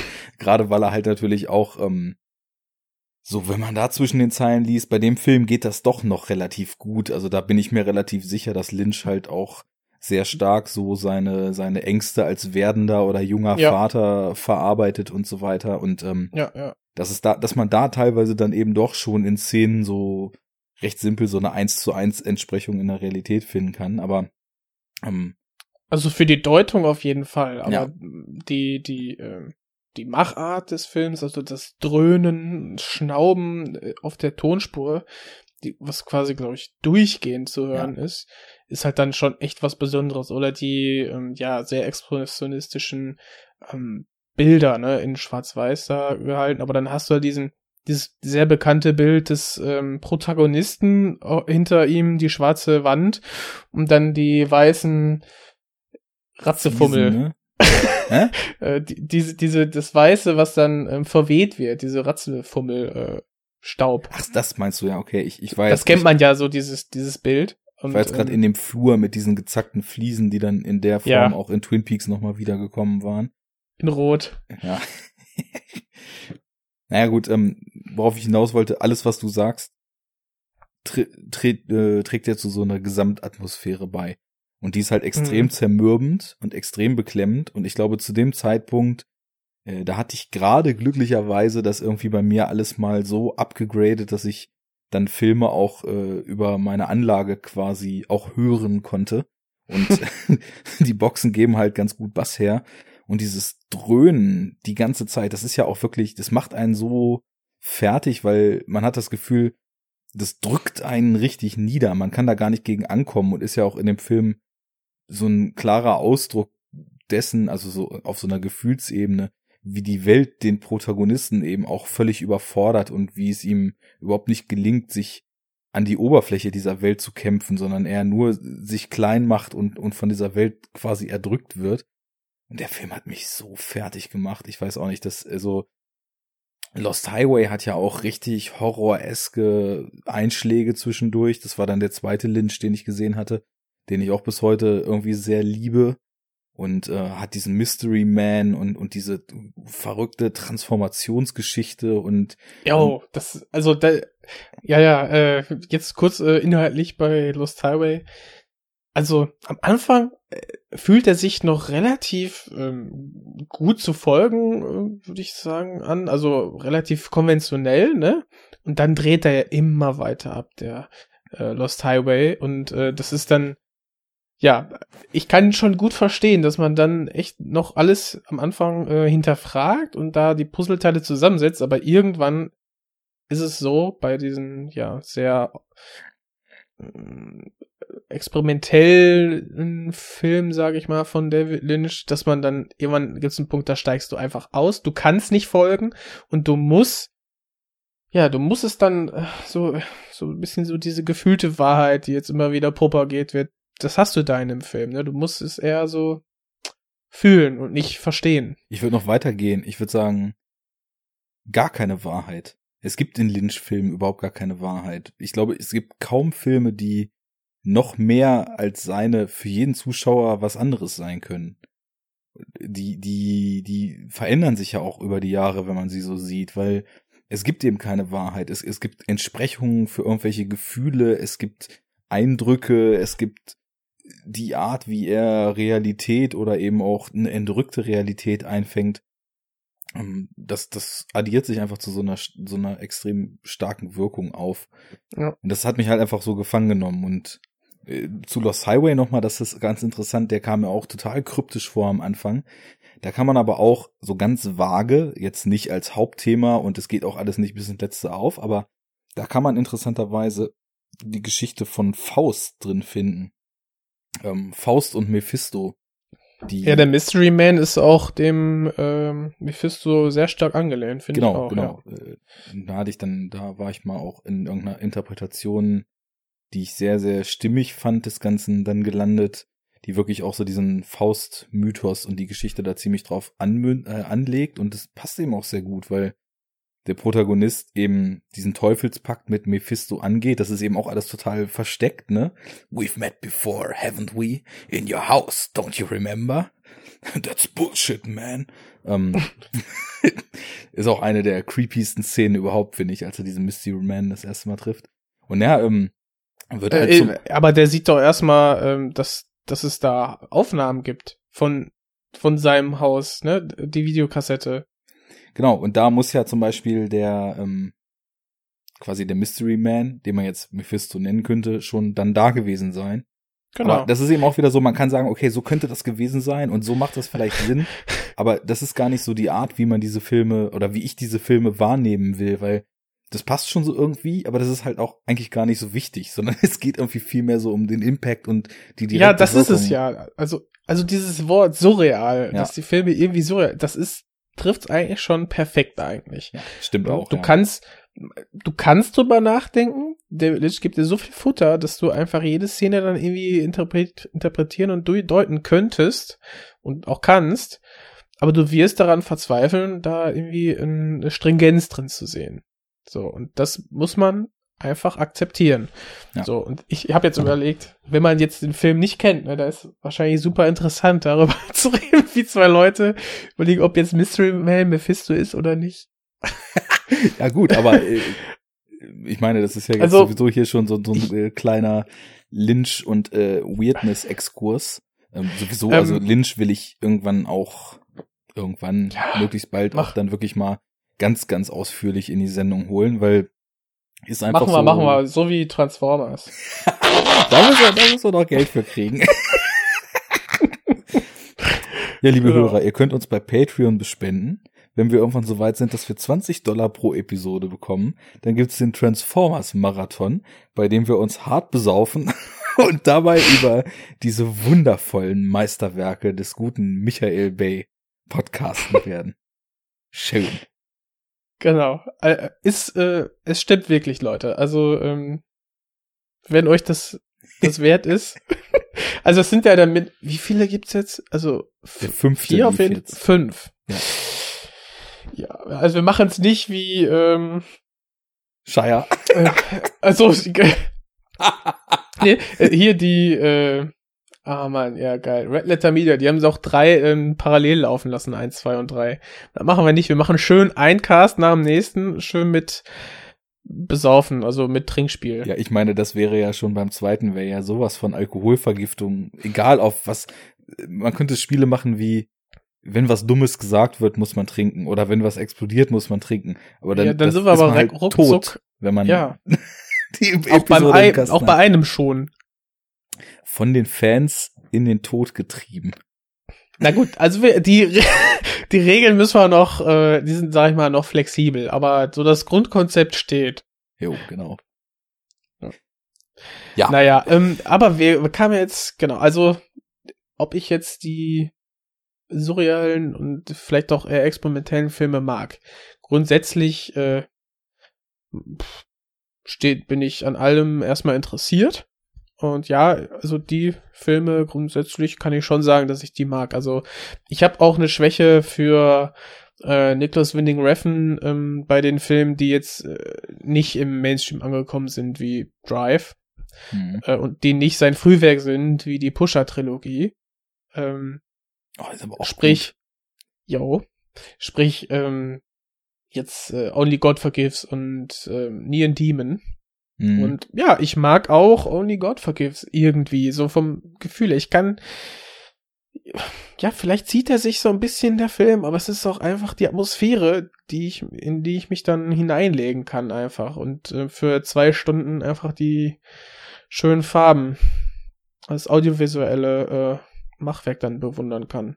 Das, Das- gibt mir dann schon was. Es ist interessant, dass du gerade die nennst, weil ich finde, die sind nämlich zum Beispiel, ich mag die auch sehr gerne. Also auf Reffen wird ja total gern eingeprügelt, so von wegen, dass er ultra prätentiös ist und so weiter. Und ja, der haut auch Ich kann es nicht von der Hand weisen. der so, haut auch in Interviews ziemlich einen Mist raus, ne? Also ich, ich weiß auch gar nicht, ob er dieser Hybris wirklich erlegen ist, die er in Interviews so durchscheinen lässt, oder ob er das halt auch einfach nur macht, um so ein bisschen anzuecken und so ein bisschen zu provozieren, keine Ahnung.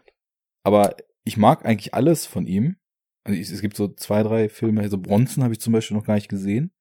Oh, find- mach das, Finden ja auch viele ziemlich gut. Aber Mhm, ansonsten, äh, und diesen Bleeder, den kenne ich nicht.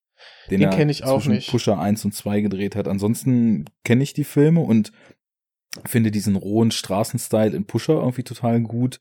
Finde auch den viel gescholtenen Fear X mit John Turturro, den er so als ersten Film in den USA dann gedreht hat und der eben auch so ein so ein Mystery Mindgame Thriller Mhm. mit so surrealen Anleihen ist, den finde ich auch ziemlich gut. Mögen viele den, nicht. den muss ich noch gucken. Also den und Valhalla Rising, die Filme. Und Valhalla Zusammen mit Rising ist so ein bisschen Only God Forgives, genau so, nur ohne Neonlicht, sondern in schottischer, äh, in schottischen Highlands und mit Wikingern. Mhm. Also äh, funktioniert aber auch auf genau die gleiche Art und Weise. Und wie ich jetzt darauf komme, Hm. dass es total interessant ist, dass du gerade so die neueren Filme von ihm so nennst, weil ich finde, die sind genau das Gegenteil zu diesem Lynch-Ansatz. Also bei ihm kann man voll guten Finger drauf zeigen und kann sagen, okay, also ganz allgemein erzählt er jetzt zum Beispiel in Only God Forgives diese Gangstergeschichte. Das steht aber für den elementaren Kampf des Teufels gegen das Gute über Schuld so und so und äh, sich reinwaschen und dann äh, das Hände abschlagen steht für das Reinwaschen von der Schuld und äh, der Kopf steht für den Racheengel und dies steht für das und da gibt es so total, also für mich, ne, das mögen andere vielleicht anders sehen, aber so diese Schablone, die man anlegen kann und sagen kann, ich habe hier genau den Code, was ich da noch alles drin lesen kann in dem Film. Und ähm, das ist also viel, viel verkopfter, was, was ich überhaupt nicht negativ finde. Das ist für viele immer so ein Stichwort, um irgendwas zu bashen. Aber ich finde verkopfte Filme meistens ziemlich gut.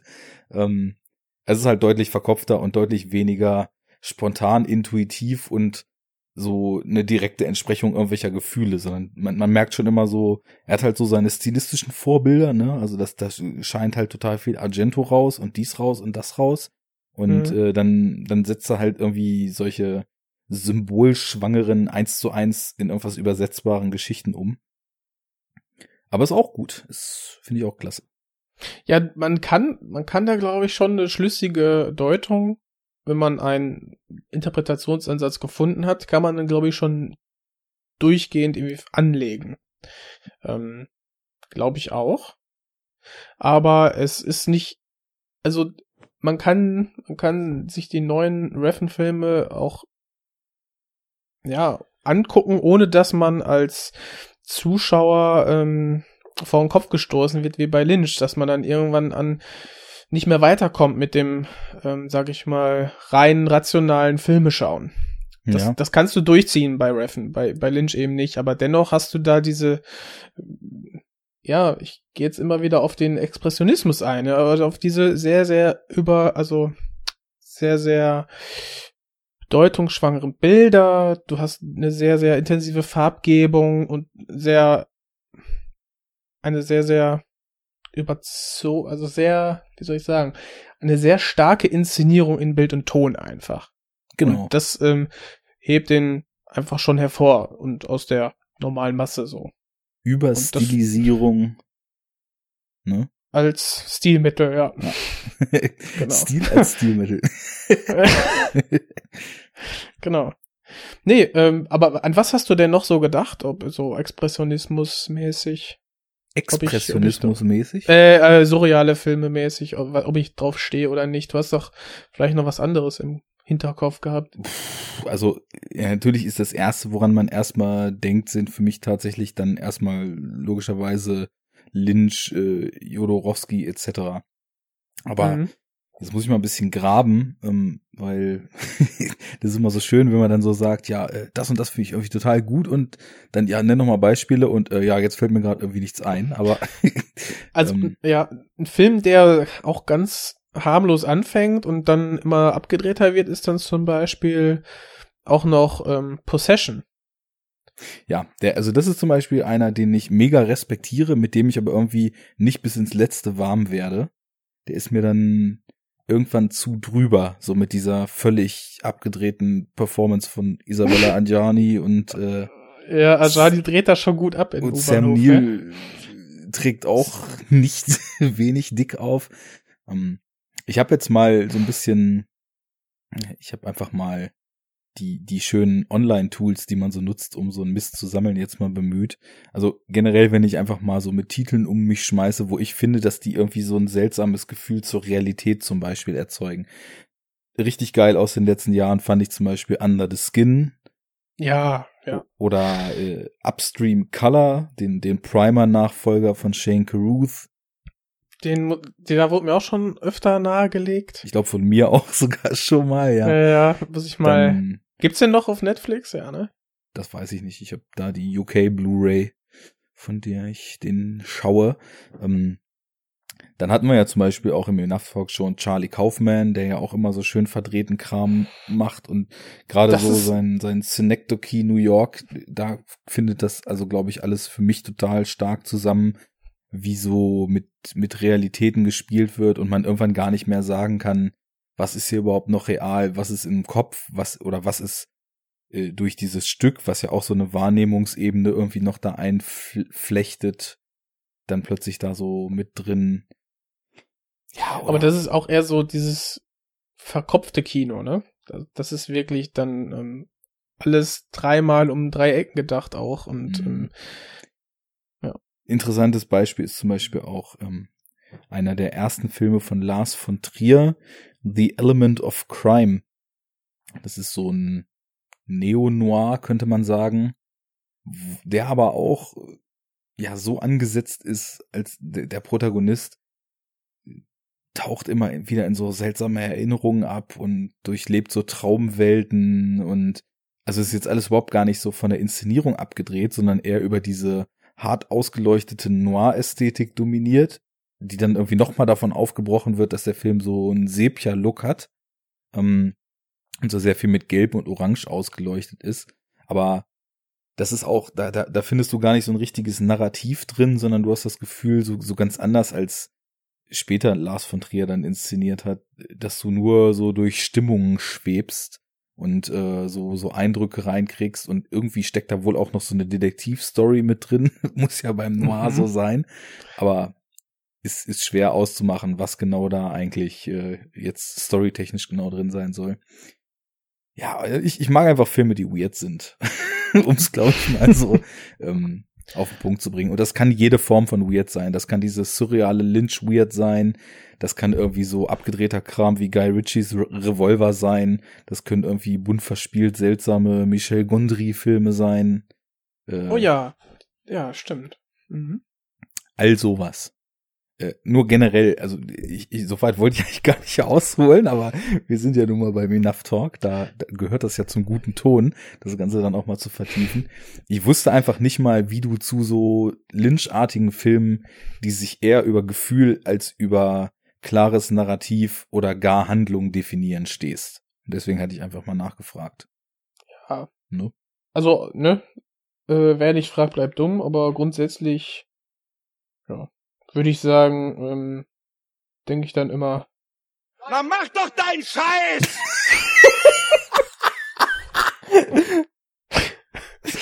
Ja. Das ist so meine grundsätzliche Einstellung. Wundervoll. So, Genau. jetzt äh, Ähm. hat diese Abschweifung mich, glaube ich, um den nächsten Slot gebracht. Oh. Düdüm. Düb, düb, düb, düb. Jetzt musst du wieder ran.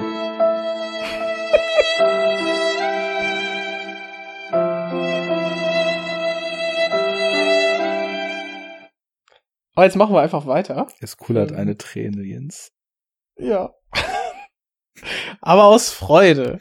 Genau, denn du wirst mir jetzt das nächste, wahrscheinlich höchst sehenswerte Stück Film vorstellen. Und nicht nur mir, auch den Leuten, die uns lauschen und sich schon begehren nach deinen Filmempfehlungen. Ähm, ich denke, den äh, die größere Besprechung machen wir dann später. Und dann gehe ich noch mal kurz darauf ein, dass ich äh, oder welche Filme ich noch kurz vor den vor den Oscars oder nach den Oscars zu den Oscars diese Filme geguckt habe. Und zwar unter anderem ähm, Call Me by Your Name. Und ich eigentlich ging das ja schon durch ganz Deutschland Film Twitter und und durch einige auch äh, befreundete Podcasts, die den besprochen haben. Und ähm, ich glaube grundsätzlich sind sich da alle einig, dass das ein sehr sehr schöner Film ist. Ähm, ich hatte ein bisschen was von den Vorschusslauern auch schon gehört und äh, bin dann trotzdem, also was heißt trotzdem, bin dann eigentlich mit einem guten Gefühl direkt ins Kino gegangen und dachte und wusste, okay, der Film, der wird schon ganz gut sein. Aber damn, das ist einer der Filme, wo, also der dieses, dieses Urlaubsfeeling, die Atmosphäre, das Gefühl von Urlaub und ähm, ja, einfach äh, eine Runde äh, chillen am Pool und irgendwie die Sonne genießen, einfach so die Zeit ein bisschen verstreichen lassen, das so gut einfängt, dass der Film sich selber anfühlt wie ein kleiner Urlaub. Und Da muss ich jetzt zum Beispiel an den wunderbar. Mr. Ripley mit äh, Matt Damon denken, der irgendwie auch Mhm. dieses, oder ist es ja auch, glaube ich, ach Quatsch, Mr. Ripley. doch talentierte Mr. Ripley, glaube ich. Ist das das, wo die da mit, äh, wo er und Jude Law Ja. in der Südsee unterwegs Das- sind?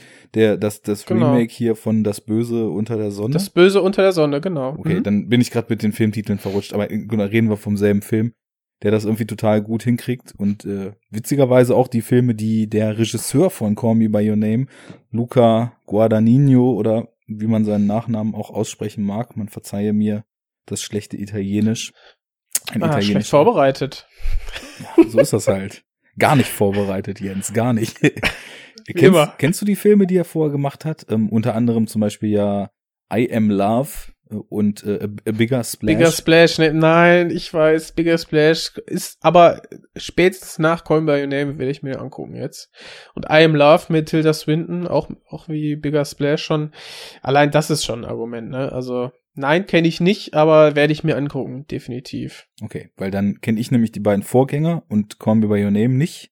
Und Mhm. äh, du kannst ja erstmal noch ein bisschen mehr über Call Me By Your Name erzählen. Das war ja wirklich ein heißer Kandidat, der jetzt, ähm, glaube ich, größtenteils auch ziemlich abgefeiert wurde dafür, dass er dann mal homosexuelle Liebschaft ähm, auf einer Ja. ernsthaften Ebene inszeniert und so weiter.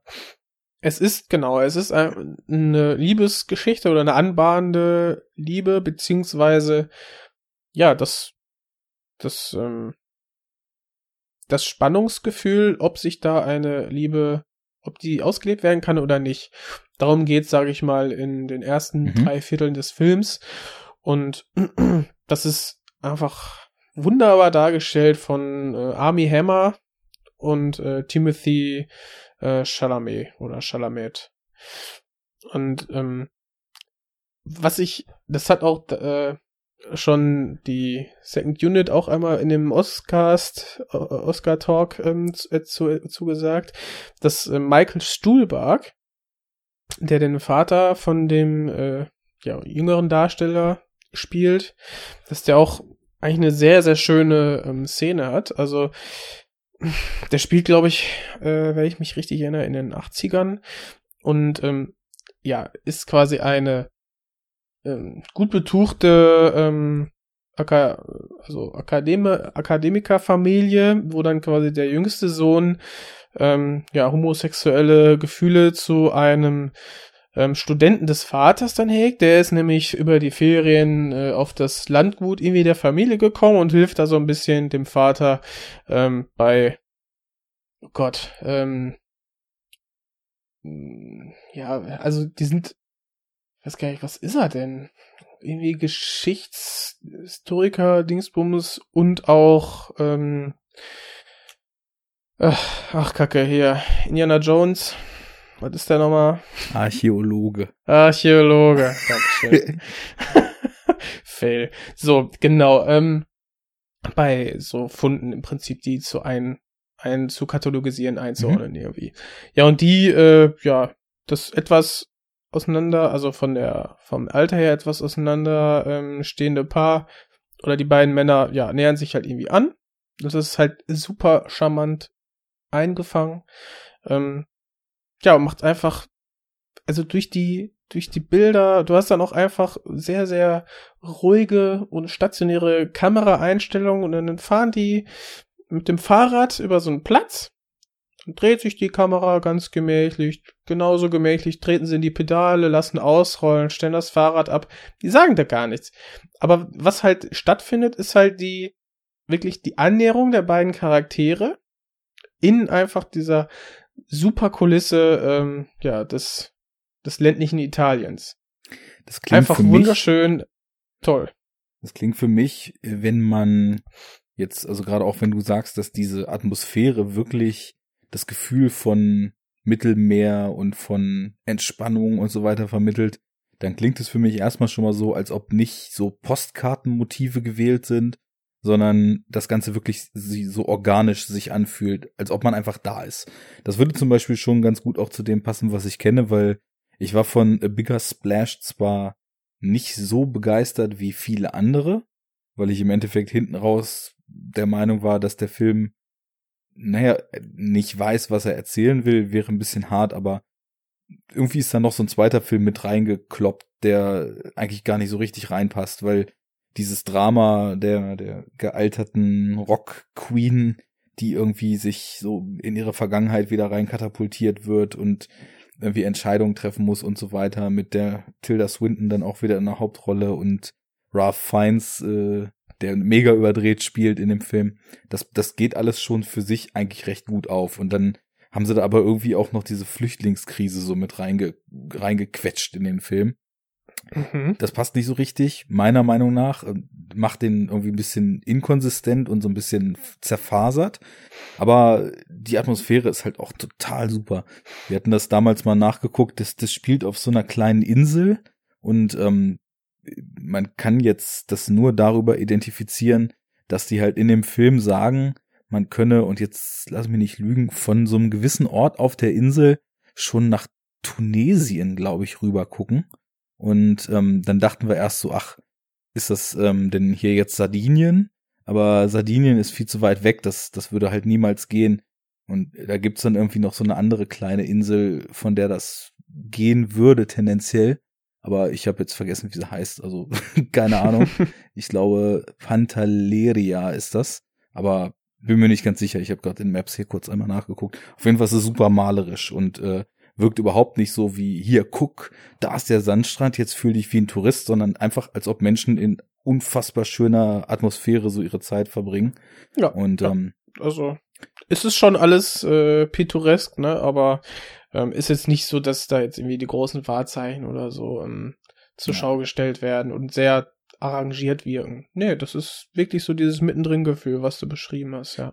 Und dann klingt das ja so, als ob das schon so sehr für die Sinne und sehr auf so eine angenehme Art zaghaft alles gemacht ist.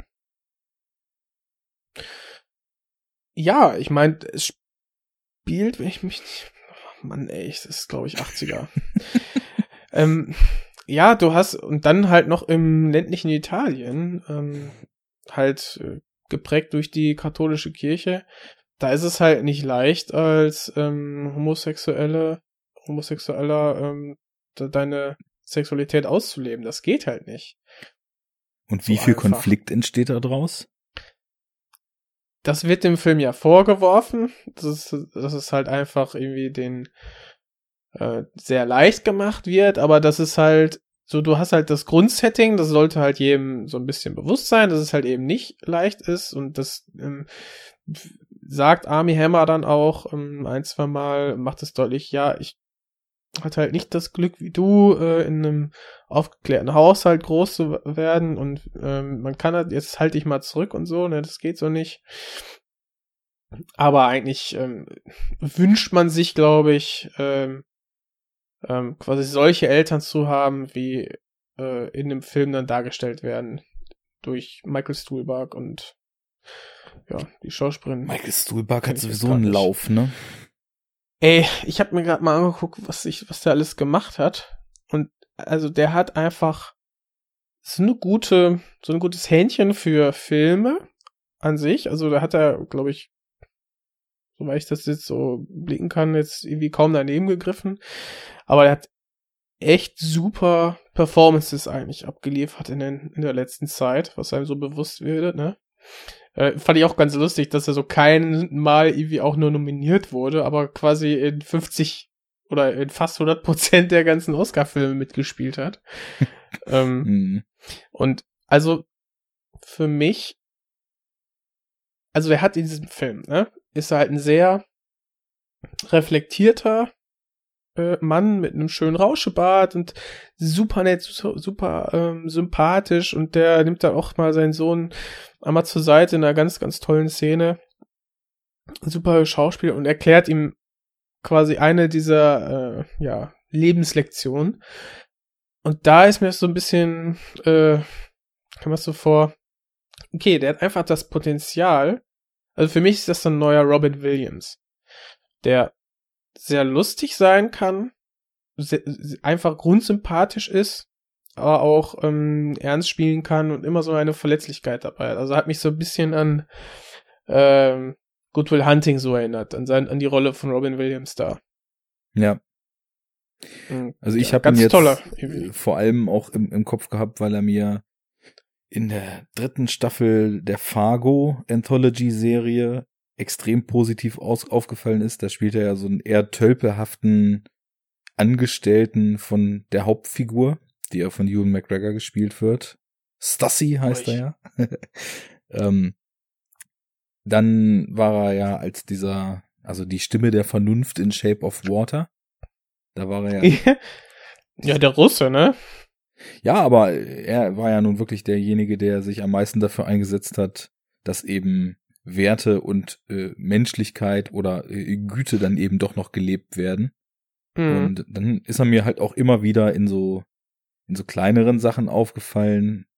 Mal sieht man ihn nur in einer Szene, wie in Seven Psychos, und er wird erschossen und fertig. Aber äh, sowas wie Serious Man zum Beispiel, das hat ja quasi eingeleitet, das, so diesen, Das ist Lauf. auch einer meiner, ja genau, das finde ich auch. Das ist einer meiner liebsten Coens und ich glaube, da ist er wirklich richtig äh, erschienen. Also für mich auf jeden Fall auch. Ja, ja.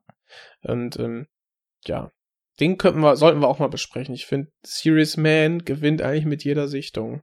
Ich habe ihn jetzt zweimal gesehen, fanden beim ersten Mal schon exzellent und äh, beim zweiten Mal tatsächlich auch noch besser.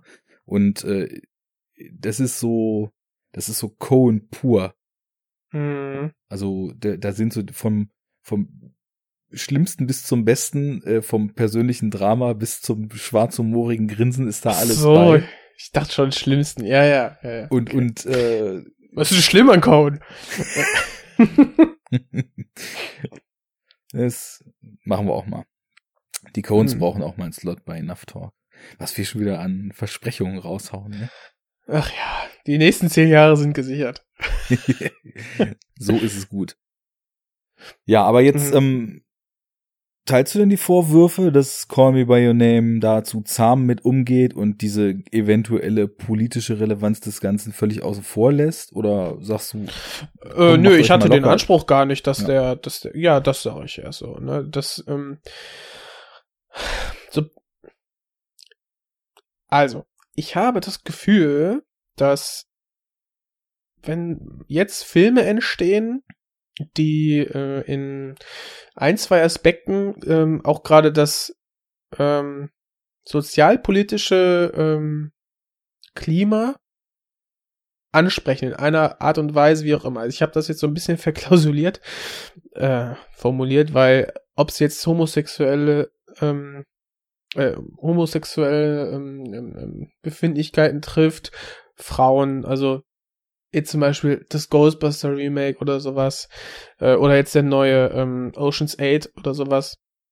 Also wenn quasi Filme, also wenn ein Thema in Filmen nicht, nicht das ist, dass der Held männlich weiß ist und so irgendwie das die, die, den Geschichtsfaden der letzten zehn Jahre irgendwie breit, weiter breit tritt, dass dann, dass dann sehr, sehr viel in diese Filme, ähm, dass dann sehr hohe Maßstäbe oft angesetzt werden, die auch so ein Film vielleicht gar nicht, denen er gar nicht gerecht werden will. Und das ist einfach überhaupt nicht Thema gewesen in Call Me By Your Name. Ich muss jetzt dazu sagen, dass ich die Romanvorlage nicht kenne. Aber für mich der Film einfach perfekt funktioniert hat. Also das Ende ist super gesetzt, also der Roman geht noch weiter als jetzt der Film selber. Oder ähm, dass jetzt zum Beispiel die, äh, weiß ich, der Junge sich da nicht, nicht so diesen klassisch, klassischen Struggle vielleicht hat, den man so als ähm, ja klassisch sich wie vorstellt in der heutigen Gesellschaft, ne? Dass ja, äh, dass jeder homosexuelle ähm, oder jede homosexuelle Person dann irgendwie Schwierigkeiten hatte mit dem Coming Out zum Beispiel. Ja, es ist verdammt schwierig, kann ich mir auch gut vorstellen. Ähm, aber das ist halt eben in dem Film nicht so ganz das Thema. Es ist eher so das Thema, dass er seine Sexualität finden muss.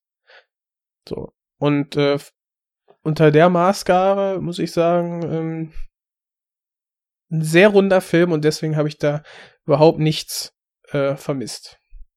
Das ist doch super. Äh, Finde ich auch ganz interessant, was du so sagst, weil ich das nämlich auch immer so empfinde.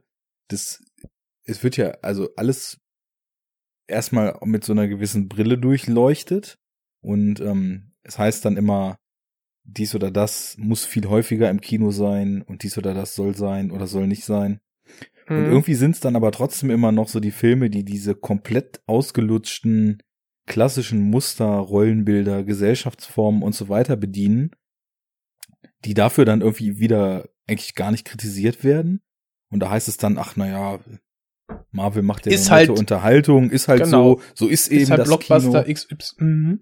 Und dann ja. kommen halt so die Regisseure, die Filmemacher, die Produzenten, die Autoren um die Ecke, die dann eben was an diesen Systemen ändern wollen und dann wird so genau geguckt und dann, genau wie du sagst, dann wird, wird denn das Nitpicker-Lineal angelegt und wie es dann irgendjemand macht, ist es dann halt irgendwie auch wieder verkehrt, ja. ne?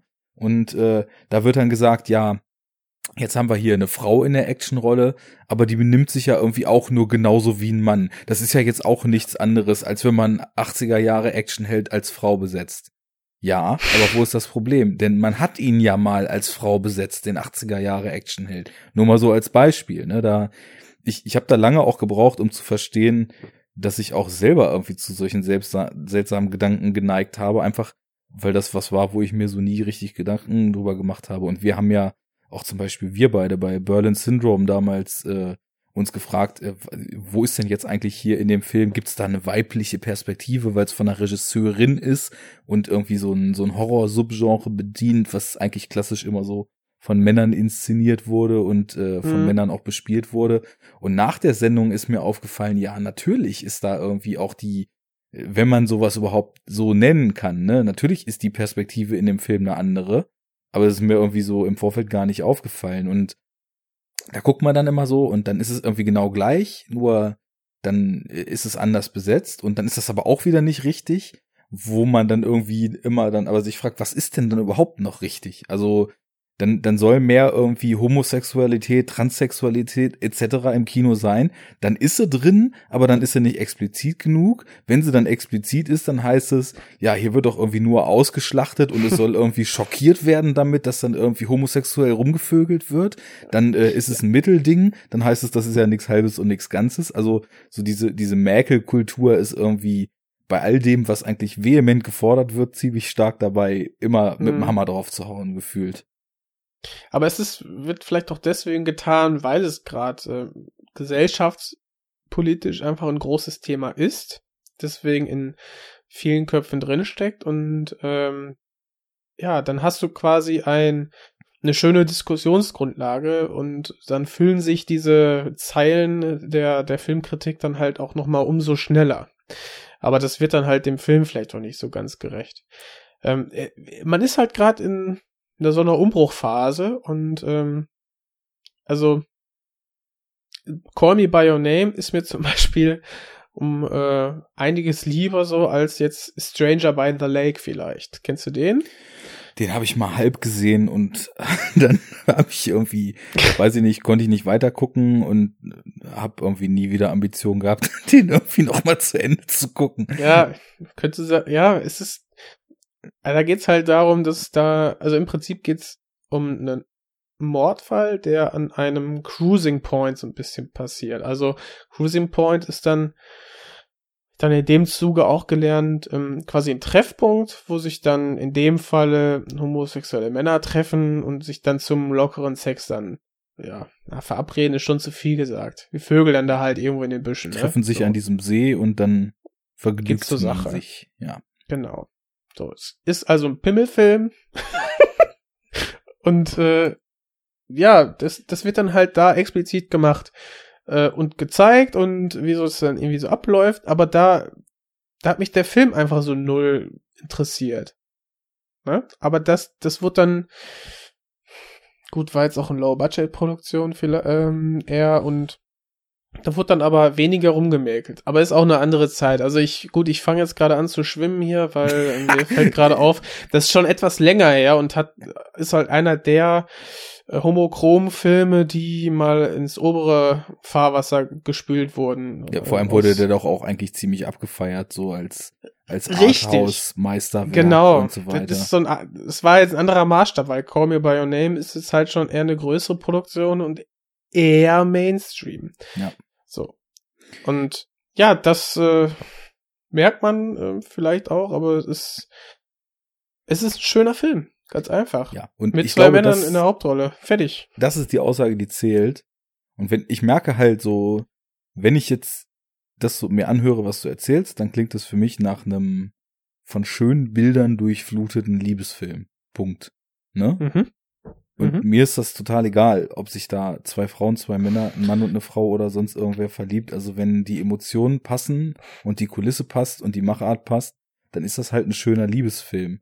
Und äh, genauso wie ich es irgendwie in einem heterosexuellen Liebesfilm spannend finde, wenn er an dem Punkt aufhört, bevor die Liebe eigentlich entsteht, ähm, und irgendwie das Ganze noch so ein bisschen offen lässt, dann ist es halt in dem Falle jetzt genauso. Aber für mich ist vielmehr die Frage wichtig, ist es denn ein gelungener und ein schöner Liebesfilm und funktioniert das, was er macht? Und mir ist es dann relativ egal, ob das halt irgendwie homosexuell, heterosexuell, whatever ist, weil entweder der Film ist gut oder er ist nicht gut und dann, ich meine, das ist wahrscheinlich auch aus meiner, da würden jetzt viele schimpfen, privilegierten, weiß, äh, wie sagt man, cis, hetero, was weiß ich, Perspektive, auch wieder alles ganz einfach, das so zu sagen, ne, aber ja, ist es ein guter Film oder nicht? Und wenn ja, dann ist doch cool. Ist doch egal, ob da jetzt irgendwie explizite Homosexualität oder nur angedeutete eine Rolle spielt oder was auch immer. Ne? Definitiv. Äh, sollte man sich, sollte man sich angucken. Da kam mir auch so ein bisschen so vom Gefühl her ähm, vor. Ich habe den jetzt schon länger, sehr, sehr lange nicht mehr gesehen, aber ich mochte den Ridley Scott-Film hier ein gutes Jahr oder so eigentlich auch ganz gern mit Russell Crowe. Ich auch. Äh, den habe ich auch gerade bei Sommerbildern gedacht. Das ist Mhm. auch alles so malerisch auf diesem Weingut. Ja, ja. da. Genau, das ist einfach so, so ein, so ein Chill-Film. So setzt dich hin, machst du an, ist ein bisschen Urlaub auf der Glotze und irgendwie nett. Einfach nett. So. Muss man Da ja hat jetzt machen. Call Me By Your Name, hat, atmet eine ähnliche Atmosphäre, ist da aber, sag ich, ist ein, also, der bessere Film irgendwie. Aber, ja, lässt sich auch sehr, sehr schön einfach weggucken. Ja, ich, ich finde zum Beispiel diesen Good Year, das ist so ein totaler Malen nach Zahlen-Film, der aber einfach irgendwie schön Ja. ist. Den, den habe ich auch schon Ja. mehrfach gesehen und guck den einfach gerne. Ja, Ähm, irgendwie, coole Performances, nette Stimmung und Ja, schöne Bilder. So einfach mal ein bisschen Genau, so plätschern lassen, ne? Ridley Scott sagt, lädt so seine Freunde ein, sagt, komm, wir machen Urlaub. Und vielleicht fängt, äh, fällt ein Film dabei raus. Äh, So. Der hat das schon früh verstanden, was Adam Sandler heute nur noch macht, ne? Lad die Homies ein, flieg irgendwo in eine Sonne und dann kommt vielleicht auch noch irgendein Film bei raus und vielleicht auch nicht. Genau. Ja. Sehr gut. Okay, ja, äh, werde ich mir, denke ich mal, auch noch mal ansehen. Weiß nicht, ob ich äh, es da jetzt noch für ins Kino schaffen werde oder Ich glaube, der läuft schon mehr. Also die Auswertung, der, also ich, das war Ende Februar kam er, glaube ich, raus oder so. Also hm. wird schwierig. Also Hier läuft er definitiv noch. Ähm, Okay, cool. unser, ja. unser Programmkino, das hält die Sachen irgendwie noch relativ lang immer drin. Da habe ich vor anderthalb Wochen irgendwie auch noch Three Billboards gesehen und das, das ich habe auch überlegt, ob ich den noch mal ein drittes Mal guck. also wenn wir jetzt drüber reden, dann steinigt uns Fabi wahrscheinlich, aber Ja, vor allem, weil ich als großer In Bruges-Fan definitiv auch zu McDonough mal eine gesamte Sendung machen will. Da könnten wir eigentlich die Mhm. erste, also wie nächste Ankündigung. da könnten wir eigentlich also Bruges, Psychos und dann Genau. ähm, Three Billboards. Ja. so, so seine, seine drei Filme, die Ey, ich finde ja den, der Bruder, ich ist da der Bruder, ne? Der andere McDonough, der Mhm. hier The Guard gemacht hat. hat. Ja. Boah, das, also ich liebe The Guard auch, ne? ja, der Der ist, ist, äh, der ist so schön schwarzhumorig und äh, Brandon Gleason und äh, ähm, hier War Machine. Don Cheadle. äh, die sind, die sind auch einfach klasse, ey. Und dann hast du Mark Strong auch noch in der schönen Gangsterrolle dabei. Ist einfach geil. äh, von, von Ach, dem, das ist dann John Michael, ne? McDonough, nicht, nicht Martin. Mhm. Von dem wollte ich auch diesen, den er danach gemacht hat. Wie hieß der denn im Original? Der hatte so einen komischen, kryptischen Oh. deutschen Titel. Ach, War Dogs, dachte ich, ne, oder so. Ja, der Den kam auch, gesehen. der kam auch noch, aber Calvary kam dazwischen auch mit Brandon Gleeson, Ah, diesem ja. Äh, Priester, der, der äh, quasi diese Morddrohung da kriegt oder Ich, irgendwas. ich könnte mir vorstellen, dass er dir gut gefallen wird. Also ich mag den sehr gerne. Super ruhig erzählt. Ähm, geht's halt darum, dass der äh, Brandon Gleason als gespielter Priester kriegt halt eine Morddrohung Mhm. mit der Begründung, also so beginnt der Film, dann ist da jemand zur Beichte, der sagt, ja, ich werde sie dann umbringen, sie haben jetzt noch eine Woche Zeit, um alle ihre Angelegenheiten ins Reine zu bringen und dann werden sie sterben. Und, ja, warum denn? Ja, weil äh, sie sind ein guter Priester und wenn ich jetzt einen Bösen umbringe, dann fragt sich keiner, wieso. und dann überlegt er, hä? Dann muss er es erstmal sacken lassen und in der Zeit ist er auch schon weg, dem das vom Latz geknallt hat. Ja, und dann ist er da in Irland in seinem kleinen Dorf und bringt seine Angelegenheiten ins Reine. Und sucht natürlich und überlegt so, wer das denn so sein kann, ne? Boah, also ganz schön, also ein sehr, sehr starker Film, wieder ähm, mit einer dichten Atmosphäre. Ähm, das zieht sich hier so durch, die mag ich, ne? Und ähm, Die braucht man, die braucht man. ja. Der findet wunderschöne Bilder, um dann eine sehr, sehr, also er verhält, äh, erklärt so ein bisschen die verschiedensten Einstellungen zur Religion ab, so diese verschiedenen Stadien und äh, spiegelt auch so ein bisschen so die Gesellschaft wieder und äh, halt so verhandelt, dass man zum einen positiv, aber auch negativ auf ähm, verschiedene Missstände der Gesellschaft so blicken kann. Sehr, sehr spannend. Also gutes Ding. Aber ja, auch ruhig inszeniert. Aber das gefällt dir ja, glaube ich. Das gefällt mir auf jeden Fall. Muss ich natürlich in der Stimmung zu sein, aber das ist für Ist ein mich Klopper, ja. überhaupt, überhaupt gar kein äh, Ausschlusskriterium oder auch nur irgendein Kriterium, was mich in irgendeiner Form beeinflusst oder abschrecken könnte, dass nun irgendwas ruhig inszeniert ist, weil so der große Krawall, der ist mir dann ja auch häufig zu viel, deswegen ist ruhig inszeniert auch eigentlich gar nicht so schlecht. Und äh, wenn die, wenn die Rübe eh überläuft, ist das dann vielleicht auch manchmal die bessere Alternative. Pass auf, jetzt machen wir Kontrastprogramm, Hau weil äh, du hast jetzt von wundervollen Liebesfilmen an der italienischen Küste erzählt. Und äh, jetzt müssen wir hier mal ein bisschen das Ganze aufbrechen. Äh, Was? Brich, brich auf. Okay. Wir äh, wechseln mal zu feinstem, äh, packendem und äh, meiner Meinung nach sehr, sehr gelungenem Terrorkino, wenn es dir genehm ist. Uff. das gibt Ja, jetzt kommen die aktuellen Sichtungen. Okay, geil. Genau, ähm, ich fange mal an mit Ghostland von Pascal Lon heißt er eigentlich Loyer oder Lonier? Ich bin Lateiner und selbst das kann ich nicht. Loyer, ohne N. Ich war mir gerade Oh je. Oh je, der Loyer wieder. Ähm, ist ein Regisseur, der natürlich vielen Leuten, die sich so mit den Horrorfilmen der letzten Jahre auseinandergesetzt haben könnten, ein Begriff ist. Pascal Louyer, äh, seines Zeichens Autor und Regisseur von Filmen wie Saint-Ange, Haus der Stimmen, Martyr, ähm, dann The Tall Man, äh, in Deutsch, Angst hat viele Gesichter. und ähm, dann auch noch jetzt ähm, 2018 sein neuer Film Ghostland. Ich hatte das überhaupt gar nicht mitbekommen, dass von dem Film wieder kommt. Äh, hab dann durch Zufall glücklicherweise durchs Kinoprogramm gescrollt, hab das gesehen, dachte, hm, Ghostland war ein bisschen verwirrt, weil gefühlt irgendwie tausend Filme mit Ghost im Titel jetzt gerade laufen oder noch anlaufen demnächst. Es kommen ja auch Mhm. Ghost Stories noch, äh, wo der Trailer auch nicht schlecht aussieht, muss ich sagen. Äh, aber dann hatte ich gesehen, auf dem Poster schon äh, stand irgendwie Martyr und ähm, geklickt, Loyer gesehen und dann irgendwie Pflichtkinobesuch dann eben sofort auf dem Schirm gehabt. ja, ähm, ist auf jeden Fall ein ganz schönes Brett. Also ich war ziemlich geschleudert, geschlaucht, mitgenommen, aber auch auf so eine hm, interessante Art und Weise, naja, zufrieden einfach mal wieder einen Film gesehen zu haben, der in so eine Kerbe schlägt und äh, diese Kerbe ist mm, in Tradition von klassischem Terrorkino der 70er, würde ich sagen. Also äh, von von äh, Texas Chainsaw Massacre, äh, Last House on the Left, so dieses Kaliber, diese Mhm. ganzen degenerierte irgendwas im Nirgendwo, äh, Hills Have Eyes etc. Fraktion von Filmen, wo halt eine Gruppe Menschen, einer Gruppe sehr degenerierter Menschen zum Opfer fällt und sehr Schlimmes ertragen muss.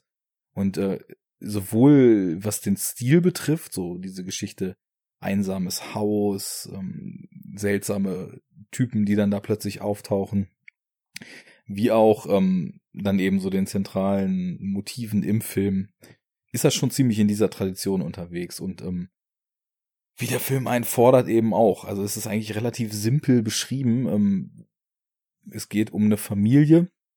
Ich muss sagen, ich kannte von den Darstellern beziehungsweise Darstellerinnen eigentlich keinen. Es spielen auch in dem gesamten Film irgendwie nur zehn Schauspieler mit oder so gefühlt. Und ähm, also die, es gibt zwei Schwestern und ihre Mutter. Die Schwestern werden in den jungen Versionen von Emilia Jones und Taylor Hickson gespielt. Hat mir beides nichts gesagt. Äh, die ziehen quasi so aufs Land, irgendwo in die Einöde, umringt von meilenweiten Feldern, ähm, weil die Mutter irgendwie von einer Tante oder irgend sowas da ein Haus geerbt hat.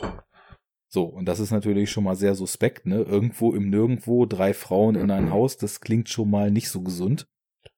Ähm, und ja, es klingt auf jeden Fall gefährlich, ne? Boy, that escalated quickly. das denkst du dir tatsächlich, wenn du den Film siehst, denn ähm, Geil. sie fahren dahin, die und äh, also erstmal schon mal stark, der Film beginnt mit einer Huldigung an H.P. Lovecraft. Das ist natürlich schon mal großer Sport. Und Im Ernst? Ähm, ja, ja. Man sieht irgendwie ein Porträt von H.P. Lovecraft, und dann steht sein Name und irgendein Zitat von ihm noch. Und ähm, dann sieht man halt eben die, die zwei Mädels und ihre Mutter im Auto, wie sie da auf der Reise zu diesem Haus sind. Und die eine Tochter ist, ja, angehende oder anstrebende Autorin und schreibt halt kleine Horrorgeschichten und liest gerade eine davon vor und ist halt totaler Lovecraft-Fan. Und die andere Tochter ist so ein typisches genervtes äh, Teenie, die sich die ganze Zeit nur genervt ihre Kopfhörer aufsetzt und ihre Mutter und ihre Schwester scheiße findet und überhaupt von allem nur genervt ist. Und dann werden sie irgendwie von so einem naja, äh, muss schon sagen, dadurch, dass eben, wie das die letzten Jahre so geprägt wurde, ziemlich Rob Zombie-mäßigen äh, Truck überholt. Weil Rob, Rob Zombie beruft sich ja auch immer total auf diese 70er Jahre Psycho-Horror-Terror-Filme, sage ich mal so, in seinem Production-Design und so weiter. Ist so ein komischer Süßigkeitenwagen. Da sitzen halt irgendwie auch nicht erkennbare Menschen drin und hupen und winken und so weiter. Naja, und äh, wie es mit kleinen edgy Teenagern so ist, sie zeigt, also die genervte Schwester von beiden, zeigt diesen Menschen in dem Truck dann erstmal den Stinkefinger. Oh boy. Das hätte sie lieber nicht getan. Naja, äh, that escalated quickly trifft es wirklich. Sie kommen also quasi in dem Haus an und werden halt zwei Minuten später von den Leuten aus diesem Truck überfallen. Und das ist halt wirklich, äh, ja, wie man sich so Home Invasion Terror-Kino vom Allerfeinsten vorstellt. Also sie kommen halt rein, äh, wenden sofort übelste Gewalt gegen alle an. Es ist irgendwie also auch gar nicht so explizit, wie man das von Loyer ja auch schon in der Vergangenheit äh, gesehen hat, aber auf so eine Art hart, dass es schon schwer erträglich ist, muss ich sagen. Und ähm, dann haben wir auch relativ schnell einen Cut, nachdem ich jetzt auch gar nicht äh, vorwegnehmen möchte, wie diese ganze Geschichte dann da ausgeht. Und dann ähm, sind Jahre vergangen und die beiden Mädels sind äh, erwachsen und die eine ist erfolgreiche Autorin und schreibt tatsächlich erfolgreiche Horrorbücher. Und äh, die andere wohnt noch mit ihrer Mutter in dem Haus, in dem das damals passiert ist und äh, kommt, oh. kommt psychisch halt überhaupt nicht klar. Ja, das ist ja auch nicht gesund, ne? ja. Also. ähm, also wirklich, die eine hat das komplett hinter sich gelassen und äh, schreibt eben diese Romane, hat ihr eigenes Leben, ähm, hat eine Familie mit Kind und ist in Fernsehsendungen, erzählt über ihre Bücher und so weiter. Und äh, ja, die, die äh, Mutter und die andere Tochter sind halt eben in diesem Haus und irgendwann kann sie die Schwester halt nicht erreichen und fährt dahin, weil sie sich Sorgen macht, weil sie weder Mutter noch Schwester erreichen kann. Und äh, plötzlich kippt das Ding, was ja halt eben mit so krassem Terrorkino losging, zu extrem fordernden, extrem mitnehmenden und ex extrem unangenehmen psychologischen Horror, weil du bist halt die ganze Zeit dann schon wieder, und da bin ich ja auch der Meinung, dass zum Beispiel Loyer das in Martyr ziemlich krass gemacht hat. Ich glaube, der Film, also den, den viele dafür abstrafen, dass er halt quasi Gewalt ausschlachten würde, ist aber meiner Meinung nach viel stärker an den Folgen von Gewalt interessiert, auch wenn wir die ganze Zeit sehr explizite Gewalt sehen. Und das Martyr ist, jetzt oder Ghostland? Martyr und das ist auch was, was er in Ghostland wieder aufgreift. Also diese Funktionsweise, ähm, krasse Gewalt auch schonungslos zu zeigen, damit äh, sie eben quasi auch diese Wirkung nicht verfehlt, unmittelbar und dann aber die Folgen des Ganzen zu zeigen und äh, ja, ich muss ja, ja, ich äh, Sorry, erzähl es mir. Also ich muss zu Mathieu, muss ich, äh, muss ich mal so eine kleine Offenbarung leisten. Ah, ich habe den gesehen. Der gefiel mir überhaupt nicht. Und jetzt, ich muss halt dann immer nachschieben, warum und was. Also, der ist ja auch, also ich hab, ähm, es gibt ja so Mathieu und der High Tension, das waren ja so die, die so ein bisschen aus diesem französischen Terror-Kino her herausgestochen sind.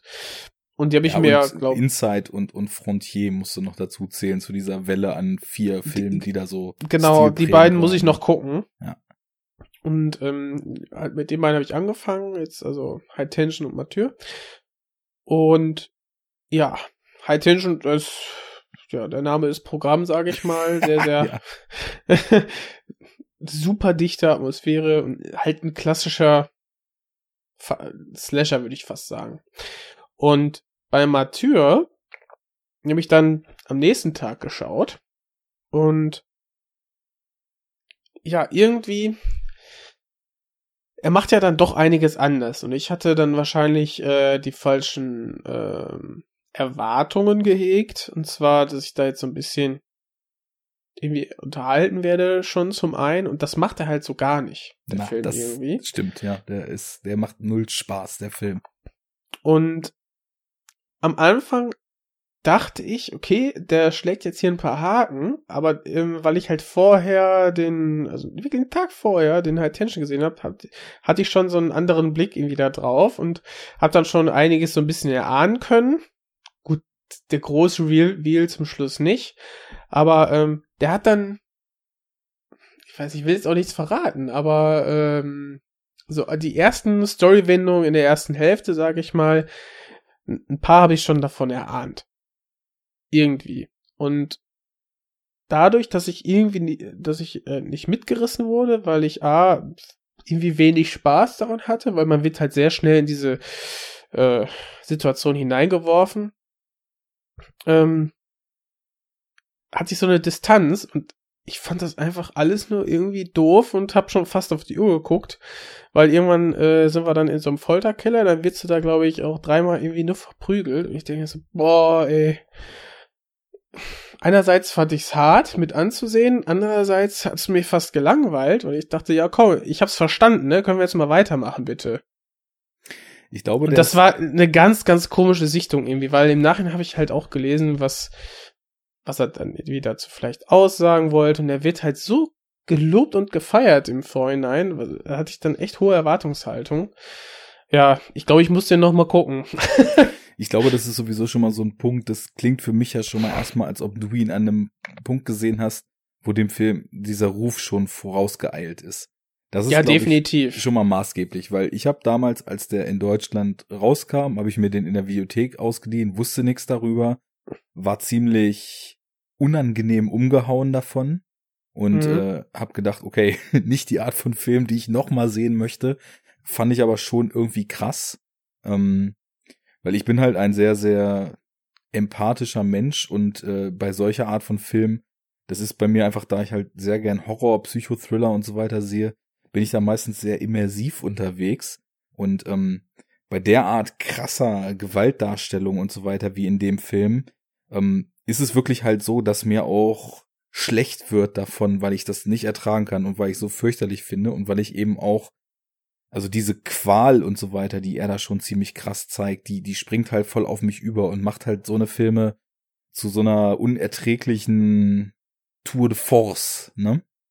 Und ja, aber wenn man aussteigt so ein bisschen und das teilweise nur blöd findet, dann, ne, dann hast du so eine seltsame, das, ja, das genau, dann hast du so eine Distanz und ich, ja, stumpf, ja, ich fand das dann irgendwie repetitiv und einfach doof. Ja. Ich weiß nicht. Lass uns das mal äh, noch mal vertagen. Also ich, ich sehe in dem Film äh, ziemlich viel Subtext, äh, ziemlich viel Aussage, ziemlich viel Metaebene, die ich da so reinlese. Da gehen die Meinungen auch stark auseinander, ob das so intendiert ist, äh, ob quasi Reflexion über das Horrorpublikum als solches, ähm, Reflexion über die Folgen von Gewalt und so weiter ob das da alles drin sein soll oder ob es halt einfach nur ein stumpfer Schocker sein soll, der halt Grenzen auslotet. Ich sehe da viel drin, sagen wir es mal so. Und ähm, habe auch schon viele Diskussionen über den Film geführt und ähm, ich glaub dir das sehr gerne, dass es einfach dann zu einer sehr, sehr stumpfen Nummer verkommt, wenn diese Immersions- und Empathiebombe nicht zündet. Wobei die erste Hälfte ist ja auch eigentlich eher so krasses Terrorkino. Die zweite ist ja dann so das, was dann irgendwann diesen ekligen Sticker Torture Porn gekriegt hat. Ähm, naja, sei es drum. Auf jeden Fall, ich bin der Meinung, dass der Film auch, also gerade so über die erste Hälfte und über diese auch ja in Martyr schon vorkommende Verstörtheit dieses Mädchens, die diese Entführung da als Kind mitgemacht hat, ähm, dass er schon sehr, sehr stark die Folgen von Gewalt behandelt. Und das ist ein mhm. Motiv, was in Ghostland eben auch wieder total stark auftaucht. Und ähm, ja, was ist dann eben, was ist an dem Film so gut, dass er mich halt so krass umgehauen hat? Also auf der einen Seite eben dieses Element, ähm, er zeigt uns halt erstmal krasse Gewalt, die also die auch, ähm, und das ist vielleicht so ein bisschen die Lovecraftsche Ebene in dem Film, ähm, die aus völlig heiterem Himmel kommt, die man in keinster Weise verstehen kann, für die es auch irgendwie keinen Grund gibt, sondern die einfach da ist und die eine unserer Protagonistinnen dann eben völlig in den Wahnsinn treibt, ne? Ähm, das ist ja auch, also ich meine, Lovecraft mit seinen alten Göttern und so weiter, das sind oder irgendwelchen Bedrohungen aus dem Weltraum und, und irgendwelchen seltsamen Dingen, die Menschen nicht beeinflussen können und die sie in den Wahnsinn treiben. Das sind ja ganz andere Motive, aber so die, die, die Kerngeschichte, dass Menschen von irgendwas übermannt werden, dessen sie sich nicht mehr entledigen können, dass sie nicht verstehen, nicht begreifen, fürchten, was sie dann in den Wahnsinn treibt. Das ist vielleicht so diese Ebene, derer sich Louis jetzt hier eben in dem Film auch bedient hat, weil aus irgendeinem Grund muss Lovecraft ja drin sein, wenn er eben schon so explizit genannt wird, ne? Und ja, der, der Wahnsinn äh, spielt eben auch dann noch eine ziemlich starke Rolle. Das ist so der erste Punkt. Dann ist dieser Film so unfassbar stilsicher inszeniert, dass mir wirklich teilweise mhm. die Kinnlade runtergeklappt ist. Also er bedient sich relativ konventioneller Stilmittel und teilweise sogar richtig abgegriffener Stilmittel. Also dieses Haus ist halt super skurril, überall sind irgendwelche Puppen, was ja auch eigentlich ein total abgegriffenes Horrorfilmmotiv ist. Ähm, ah nein, gar nicht. nein, nein. Also ich habe noch nie einen Horrorfilm mit Puppen gesehen. Ähm, aber er setzt das auf so eine seltsame, sind wir wieder bei surreal, seltsam surreale Stimmung erzeugende Art und Weise ein.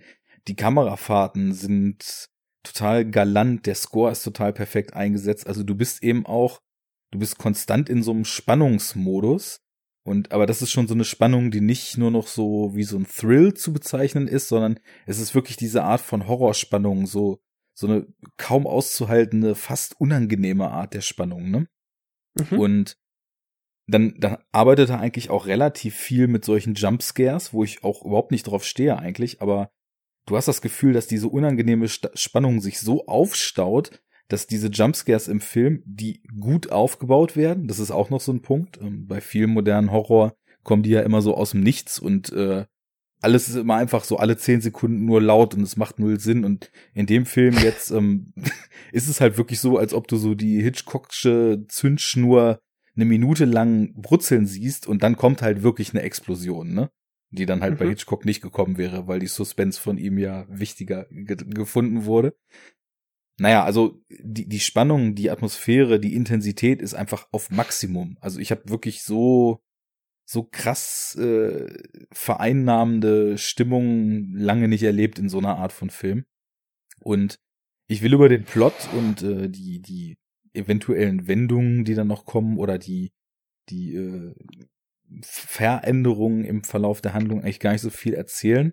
Ähm, wir finden uns auf jeden Fall irgendwann wieder in der Anfangszeitebene ähm, in, in Form von quasi einem Zurückreisen in den Abend der Ereignisse. Mhm. Und ähm, da macht eben auch äh, Loyer etwas, was er ja anders macht als in besagtem Martyr und wie ich finde fast schon besser, weil wir, wir, wir kriegen halt diese, diese Mädels mit und ihre Ängste und das, was sie da erwartet, aber wir sehen es zu großen Teilen nicht. Und das ist halt viel schlimmer, als zu sehen, was da wirklich passiert ist.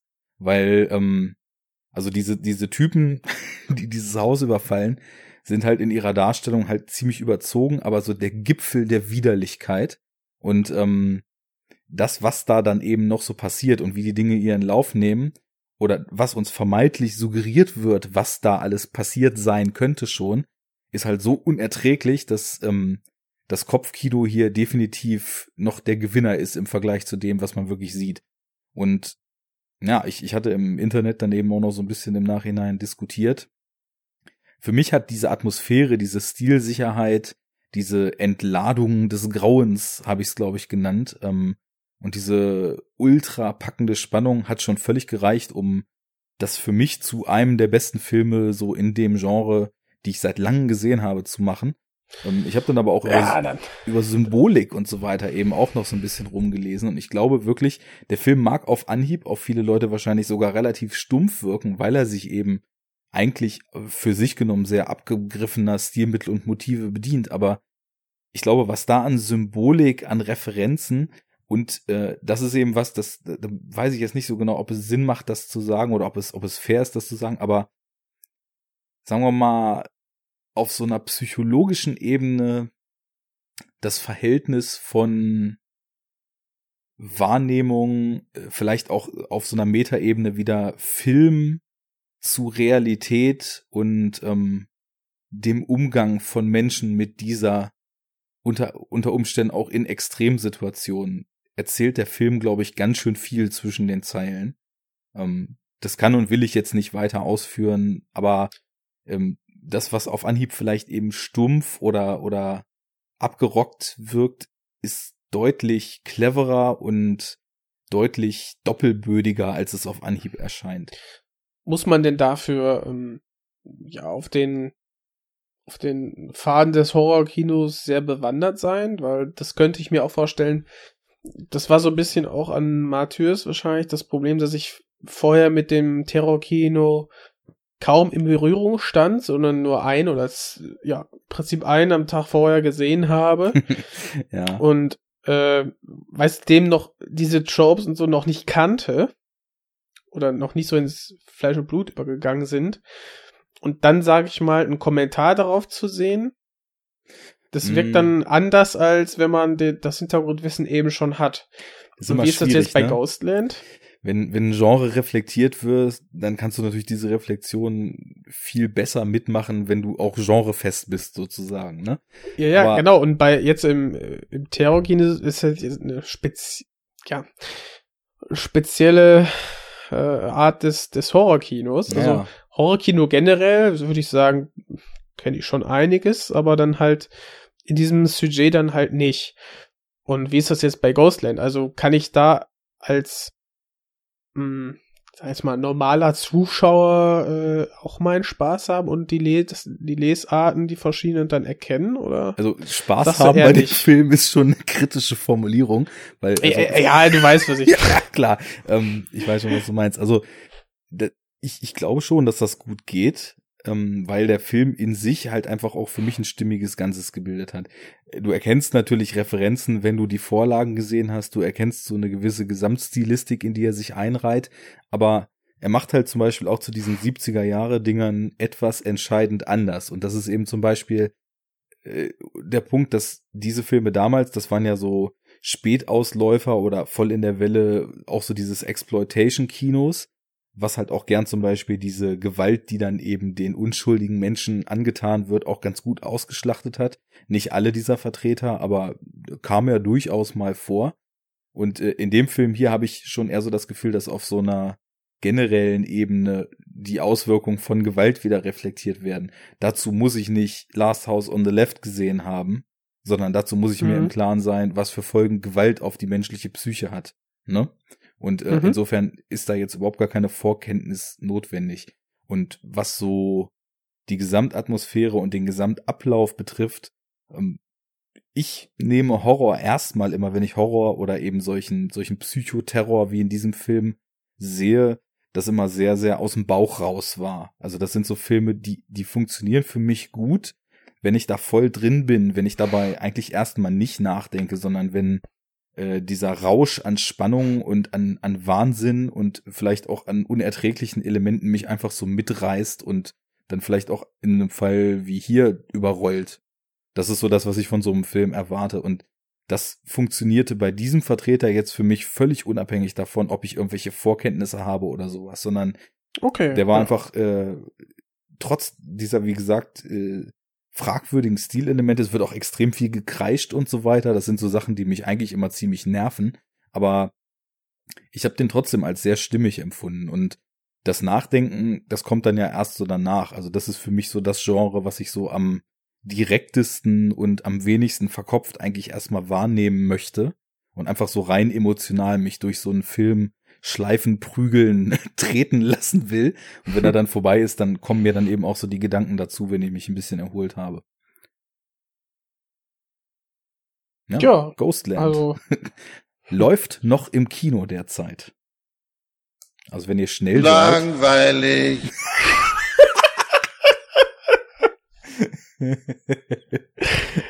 also alle, die ähm, des Horrors äh, freudig entgegenspringen, würde ich sagen, ist das eine dicke Empfehlung, oder? Ja, wobei man noch ganz klar differenzieren muss. Ich glaube, wer heute viele Kinofilme, die man so als Horror kategorisieren würde, guckt, ähm, das ist ja häufig so Geister, Monster, Jumpscare-Kram. Das ist schon eine andere Liga. Und das ist schon die Art von Film, wo man so in ziemliche Erklärungsnot kommt, wenn man Leute, die einen für ein bisschen äh, seltsam halten, dann erklären muss, warum man sowas eigentlich guckt und was daran gut ist, weil es halt schon wirklich äh, sehr, sehr hart und sehr, sehr unerträglich ist teilweise. Also ich, ich glaube, jeder, der gerne viele Filme schaut, ist irgendwann mal an dem Punkt angelangt, dass der einer Person erklären muss, warum Gewalt im Film seine Daseinsberechtigung hat. Ja.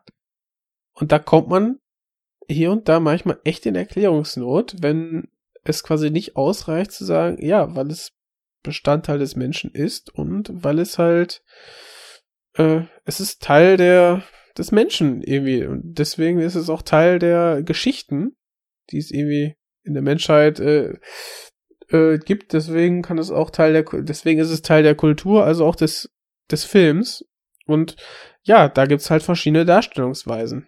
Die kann ich gut finden oder auch nicht. Es ist ja nicht, es passiert ja gerade nicht echt. Das ist ja das Gute, Und- dass es nicht echt passiert. Also ich, Ja, ich sage aber dann das halt, äh, ich argumentiere da auch in der Aber Regel warum muss man das denn dann sehen? Das ist doch schlecht. ja, genau. Aber, ja, ich weiß, aber deswegen kann man es ja dennoch zeigen. ja und Daraus vor allem ergeben so sich dann ja als, Geschichten. Als also aus unserer privilegierten Situation zum Beispiel nicht täglich von Gewalt umgeben zu sein. Ähm, für mich ist es immer sowas, also natürlich habe ich eine klare Einstellung dazu, dass Gewalt was ziemlich Schlimmes ist und möglichst nicht stattfinden sollte. Aber ich finde es dann doch schon zum einen interessant, wenn Filme sich auch eben Gedanken über Gewalt und um die Auswirkungen von Gewalt machen. Und das ist in diesem Fall eben auch wieder eine starke Komponente in Ghostland. Weil wir sehen eben, also es, es wird halt nicht mit der Kamera draufgehalten, wie irgendein zwei Meter großer Hinterwäldler-Creep irgendwie ein 15-jähriges Mädchen zusammenschlägt, sondern wir sehen halt irgendwie, dass dieses Mädchen Jahre später überhaupt nicht klarkommt wegen Dingen, die ihr mal angetan wurden und äh, sind zwangsweise dann so unterwegs, dass man sich Gedanken darüber machen muss, wie wie ein kurzer Akt der Gewalt unter Umständen die Kraft hat, ganze Leben zu zerstören und ganze Psychen zu zerstören. Und ich finde, das ist was, was ein Medium Film, was ja auch ein reflektierendes Medium der Realität ist, auch behandeln muss. Das muss natürlich nicht jeder gucken, aber das sind doch hochgradig relevante und, und wichtige Themen. Und sicherlich ist das hier eine ganz andere Art und Weise, als das ein hochkomplexes, tiefgehendes Arthouse-Drama machen würde.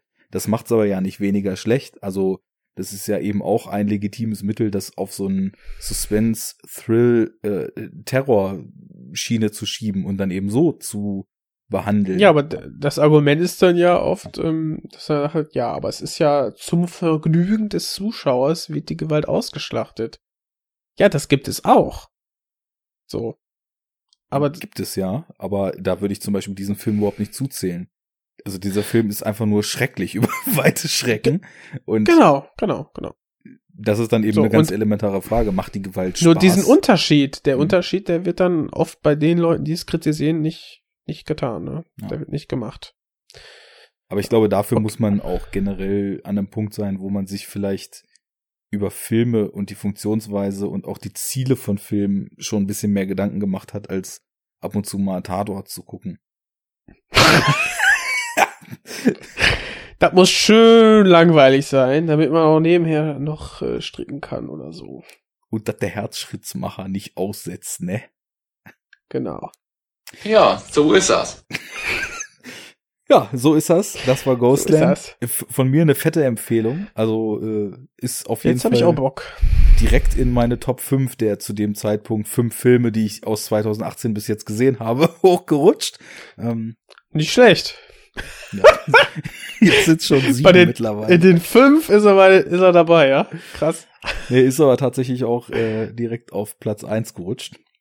Ähm, Ach so. ob er sich da im Laufe der Woche halten konnte, das erfahren wir vielleicht noch heute, vielleicht auch nicht, denn die Uhr tickt und wir haben ja noch viel vor. Genau. Ich hoffe, man kennt dieses Meme. Ähm, ja, ich würde sagen, ähm, dann löst das doch schnell auf und dann sollen wir denn noch den großen Film besprechen? Äh, Also von mir aus gern. Ich meine, da wäre es ja jetzt mal an der Zeit. Äh, Ich, ich müssen natürlich einen Disclaimer rausschicken. Es kommt jetzt nicht noch so eine zweieinhalb Stunden Enough Talk Filmbesprechung. Das pack ich zeitlich nicht. Oh. Aber wir Ja. könnten zumindest, da wir ihn beide gesehen haben und auch beide vor kurzem gesehen haben, ähm, da noch was zu machen. Das wäre doch etwas. Ach, das, das wäre etwas. Ja, das ist auch noch äh, der Plan. Kann man sich ja mal überlegen und in die Kommentare schreiben, ob ich mir die Mühe machen soll und ein paar ähm, Schnipsel und Snippets von dem guten Helge heraussuche. Herr Kommissar, Das wäre etwas. das wäre Zwei- etwas. Zwei Meter, zwei Mark. ich habe etwas Leckeres gekocht und dazu diesen Wein aufgemacht. Und dazu gibt's diese Nüsschen. Oh, was schön, Nüsschen. Dieser Wein schmeckt etwas rombenförmig. Er ragt tief in den Rachen hinein. Genau. Ja, ähm, also du hast, dann wollen wir jetzt mal äh, nicht weiter drum herum reden. Ähm, ich hatte letztens das Vergnügen, ähm, The Insider von Michael Mann zu sehen. Und äh, den hast du auch letztens gesehen. Ist Ja. das richtig? Das ist Ah, soweit richtig. Bei mir ist Hast es du den auch im Fernsehen gesehen? Weil äh, ich, das ist mir nämlich passiert.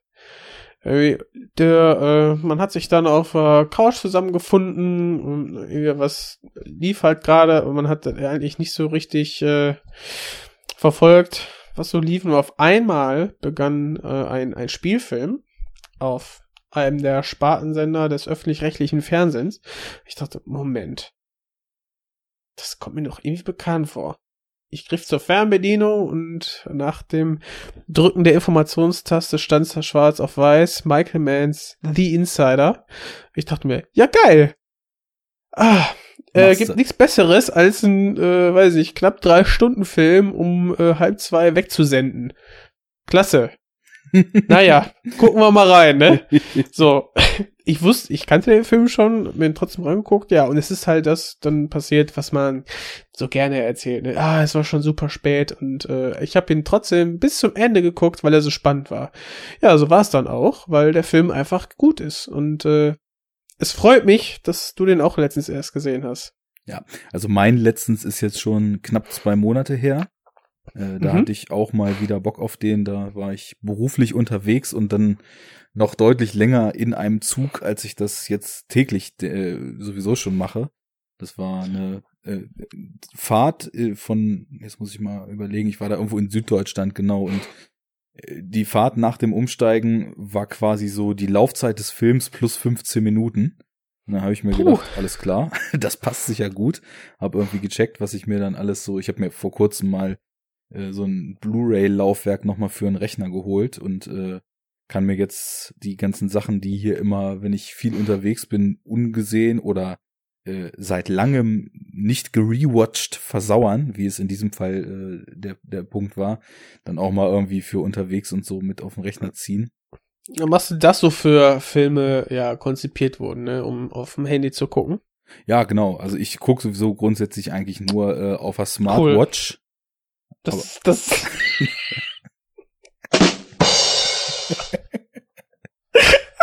okay, den habe ich nicht kommen sehen, sehr gut. brauchst du nie was dabei haben.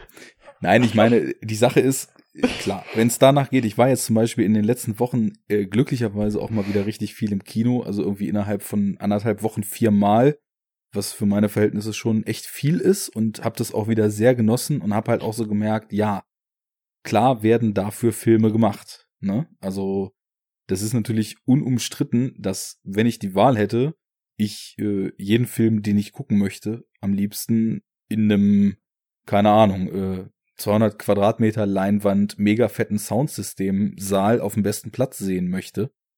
Ja, du bist halt in der Lebenssituation, wo du bist und hast dann halt so die Wahl, entweder du machst da eben massive Abstriche, was die Abspielmedien betrifft, oder du siehst halt gar keine Filme mehr, ne? Oder halt Ja. super wenige. Und ich bin da halt echt nicht so picky, also sagen wir mal so, der, der Rechner, den ich habe, äh, diese, diese Retina-Displays, die gehen halt auch echt äh, ein krasses Bild her. Und ähm, also auf dem Tablet mache ich das nicht mehr, weil das ist mir echt so zu klein, aber ich finde so ein Laptop mit einem guten Monitor äh, 50 Zentimeter vor der Nase. Natürlich hat das nicht das Gefühl von Größe und äh, ist auch nicht so, dass ich das Gefühl habe, ich muss mich dafür rechtfertigen, aber ähm, weil du das eben so ansprachst, ne? Und weil viele Leute auch immer sagen, ey, das geht ja gar nicht, ne? Ich mir so Ja, denk- ich weiß, deswegen habe ich es ja anges angesprochen. Und ich denke mir Ein dann immer Schelm, so, wer es ist, halt, es ist halt irgendwie schade. Klar, also weil auch irgendwie zu Hause auf dem Fernseher mit einem Meter Diagonale ist natürlich cooler als unterwegs auf dem Laptop, aber unterwegs auf dem Laptop ist halt auch besser als gar nicht, ne? Richtig, würde ich auch sagen. ich meine, bei Insider gibt's ja auch das Problem, bis vor kurzem gab's von dem Film ja, glaube ich, weltweit keine Blu-ray. Ey, gibt's die jetzt? Ich glaube, äh, lass mich nicht lügen, aber ich glaube, in Australien gibt's mittlerweile eine Blu-ray. Ah, ja, toll. Äh, Ja, ja, aber weißt du, ich meine, kann man sich den denn in HD leihen? Also, ich meine, also ich habe den jetzt in HD im Fernsehen gesehen, also Das ist eh total strange. Das ganz oft so, lief der auf den öffentlich-rechtlichen? Wahrscheinlich schon, ne? Ja. Ja. Da laufen ja äh, des Öfteren mal Filme, von denen es keine Blu-ray-Releases gibt. Ähm, In Deutschland dann, oder auf- generell. genau. Ja. Ja, ja, eben. Weißt du, du merkst, aha, existiert also. Also, dann. Ich möcht's haben! Gib's mir! Ich will's, ich will's mir ins Regal stellen. Oder jetzt, da lief, lief er jetzt auch ähm, vor. Pff, uiuiui. Das ist schon auch etwas länger her. Ähm, auf Arte hier von Michael äh, Cimino ähm, Heaven's Gate. Ja. Und jetzt ist auch relativ aktuell die, die Blu-ray raus. Da kommt ein Mediabook, ne, bei Cape Light von. Habe ich schon in der Hand gehabt, ey. Ich habe sie wieder zurückgestellt, aber ich will's haben. Sehr gut. Ich habe ihm noch mal geschaut. Ähm, das war jetzt so ein bisschen Fehlinformation, dass ich nach der Insider Blu-ray gesucht hatte, ist schon sehr lange her. Und dann habe ich äh, dann doch zur DVD Ah. gegriffen. Und es gibt jetzt seit 2013 gibt es eine Region-Free US Blu-ray. Ja. die auch äh, bei Amazon.com nur bei 12,99 Dollar liegt. Also könnte man theoretisch, wenn man die Die importiert, Hürde ist, ja, für, ist niedriger für, für unter einem 20 äh, auch bekommen. Ist das denn wert? Ich würde sagen, ja. Oh ja. also machen wir mal wieder so die schön ausführliche Ausholrunde. Wie sieht's denn bei dir Wo- überhaupt generell mit Michael Mann, der ja, der ja Regisseur dieses Films ist, aus? Ja, da haben wir ja schon dem, dem äh, Daniel gesagt, dass er sich da ziemlich. Wobei jetzt nach dem Hören. Okay, das ist hier total das äh, Podcast äh, Circle Jerk. Ja, okay. Also, wir haben ich ja wusste es sogar, dass er die Note nicht selber vergeben hat. Ja, gut, ich wusste es nicht, aber gut. Ich habe es jetzt auch gelernt. Ich glaube über, übrigens, dass ähm, Paula und Daniel die Sendung nur gemacht haben, damit die ihre eigenen Fehler dann mal schön äh, ausmerzen konnten. Ja, das wurde teilweise ja auch Zeit. Genau. Richtig. Ähm, genau. Also, wir haben ja jetzt schon zu Heat was erzählt. Und das ist ja auch so einer der großen Filme von Michael Mann. Wir haben zu Heat richtig viel erzählt. Genau. Wer nicht weiß, worum Also- es geht, Spätfilm-Jubiläum. Ist die letzte Folge, hört mal rein. Ist so, auch wenn man jetzt Spätfilm nicht kennt, ist das, glaube ich, auch ein optimaler Punkt, um einzusteigen. Finde ich auch. Ja. Kriegt man schon mal so einen Überblick, was die alles mal besprochen haben. Genau. Also, Michael Mann, der Regisseur. Ähm, ich habe ein. Grundsätzlich scheint er einen Typ Film immer wieder zu machen. Und zwar den Michael Mann-Mann äh, darzustellen, der aufgrund seiner Prinzipien in Treue ein hartes Leben hat, aber dazu steht und ja, irgendwie versucht, ein, einfach ein guter Mann zu sein. Und ähm, ja, dieser Struggle, das, äh, das gefällt mir schon sehr, sehr gut. Äh, ich bin selber ein kleiner Dickkopf und ähm, prinzipientreu würde ich mich dann schon irgendwie sehen. Und äh, deswegen kann ich mit den Figuren eigentlich immer ganz gut was anfangen. Also ich mag die Filme eigentlich.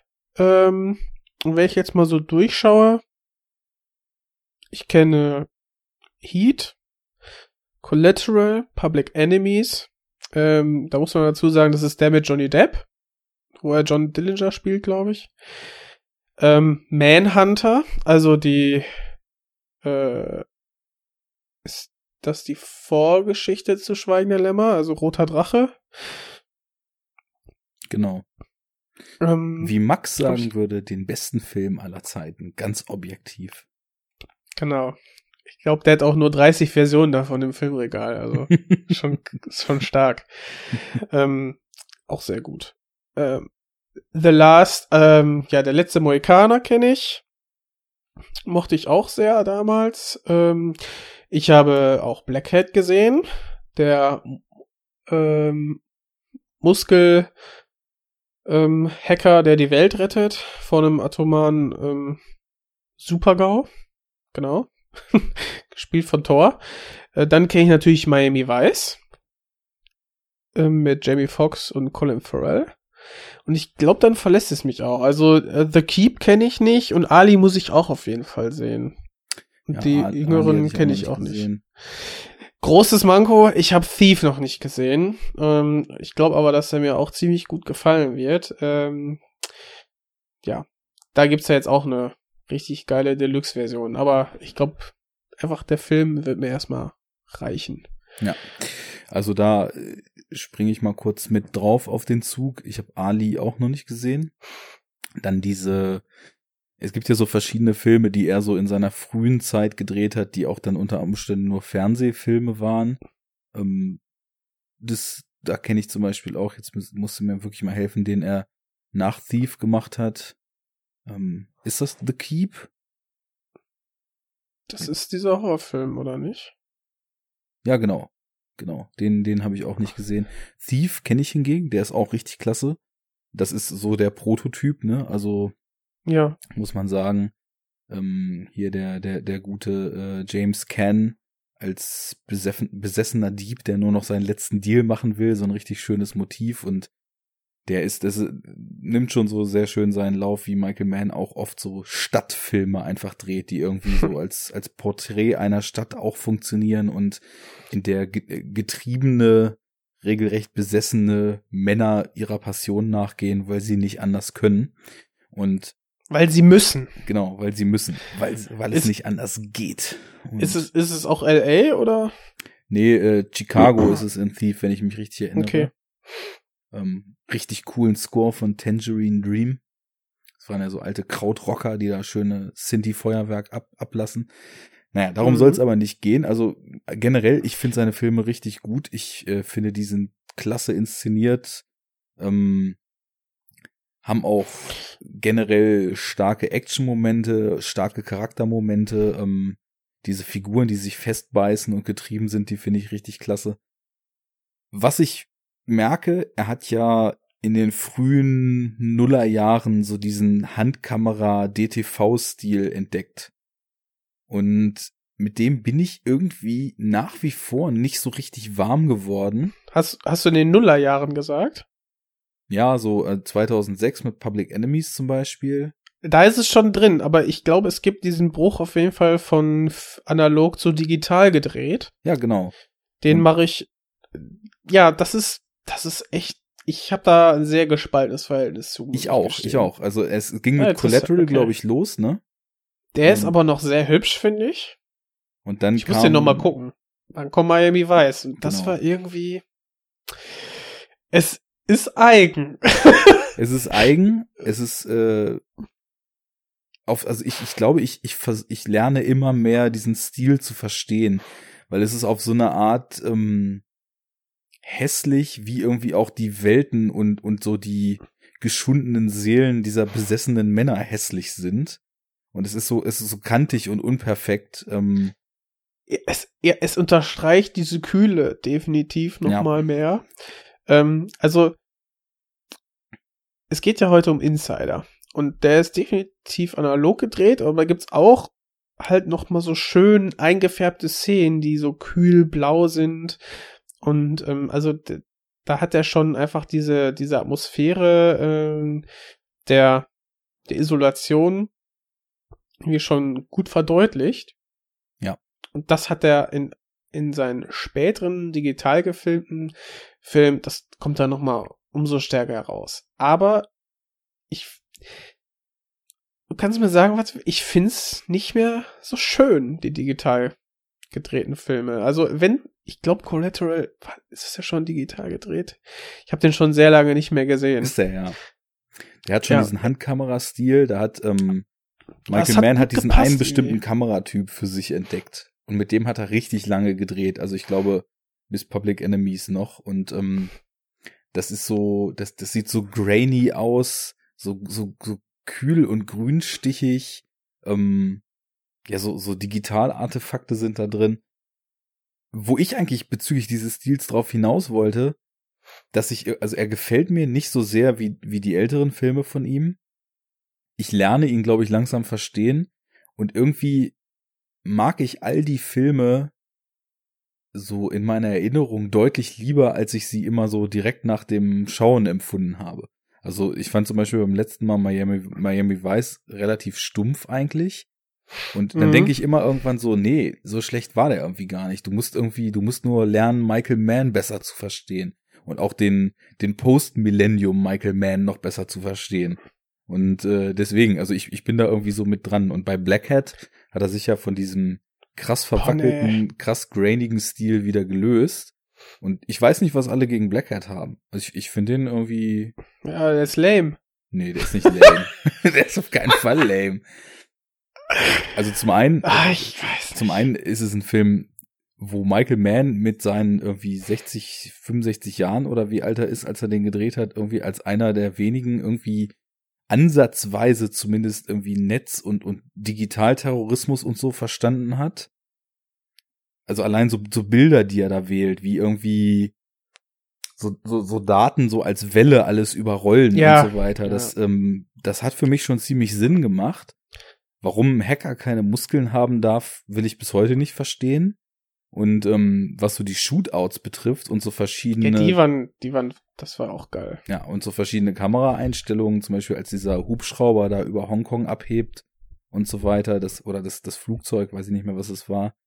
Das hat schon was sehr Erhabenes. Also ich finde ihn jetzt auch nicht so gut wie Insider oder Heat oder Thief oder Manhunter, aber so von den neueren Michael Manns ist es so einer, den ich sogar relativ weit vorne sehe. Ich mochte ihn nicht und ich versuche jetzt mal zu, mich daran zu erinnern, warum.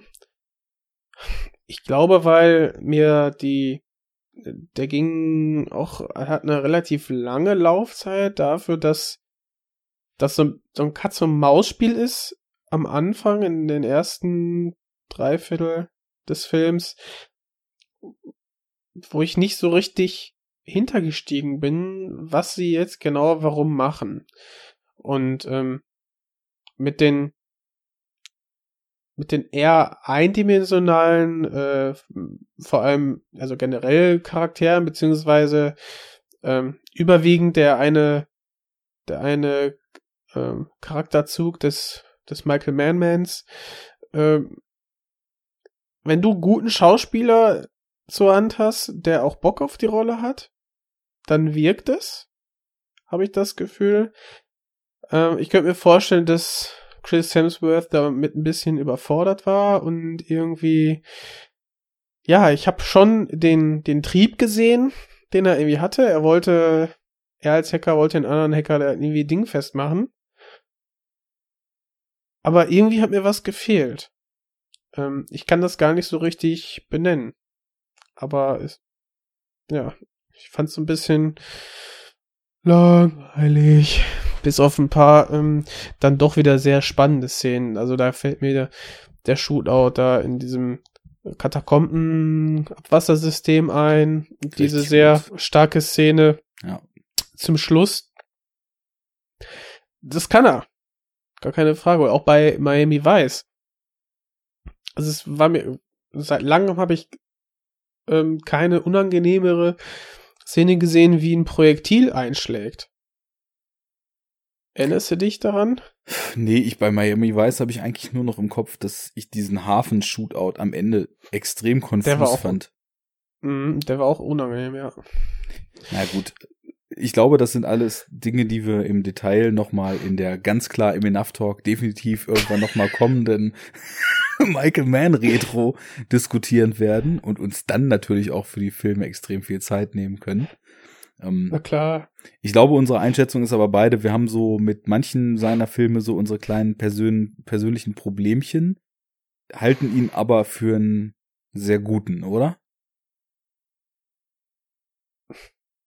Oder bist du da etwas Wenn ich jetzt so zusammen, zusammenfassen würde, ähm, ja, doch, auf jeden Fall. Äh, aber er hat halt jetzt nicht so ein breites, äh, weiß ich, Övre, sag ich mal, ne, wie, ähm, wie vielleicht andere Regisseure. Aber das ist auch nicht schlimm. Also, wenn er eins kann, dann ist es, äh, ja, atmosphärische ähm, ja, Filme zu inszenieren und das ist doch schon mal sehr gut. Ja, und ich finde, wenn jemand einfach seine Nische gefunden hat, so dieses Schuster bleibt bei deinen Leistenphänomen, warum nicht, ne? Also es gibt ja so Gut, dagegen kann Nuancen ich nicht sagen. Und, ja. und Variationen da drin, die das für mich schon abwechslungsreich genug machen. Mhm. Und Insider, um da jetzt wirklich mal einzusteigen, ist ja sogar mal, weil wir nicht Cop gegen Gangster haben, sondern äh, ein ganz anderes Setup, was du uns vielleicht jetzt mal mitteilen kannst, haben, Okay. sogar eine Ausnahme. Ja, ähm, wir haben ganz prominent auch wieder, ja, zwei starke männliche Charaktere, ähm, gespielt von Al Pacino und Russell Crowe.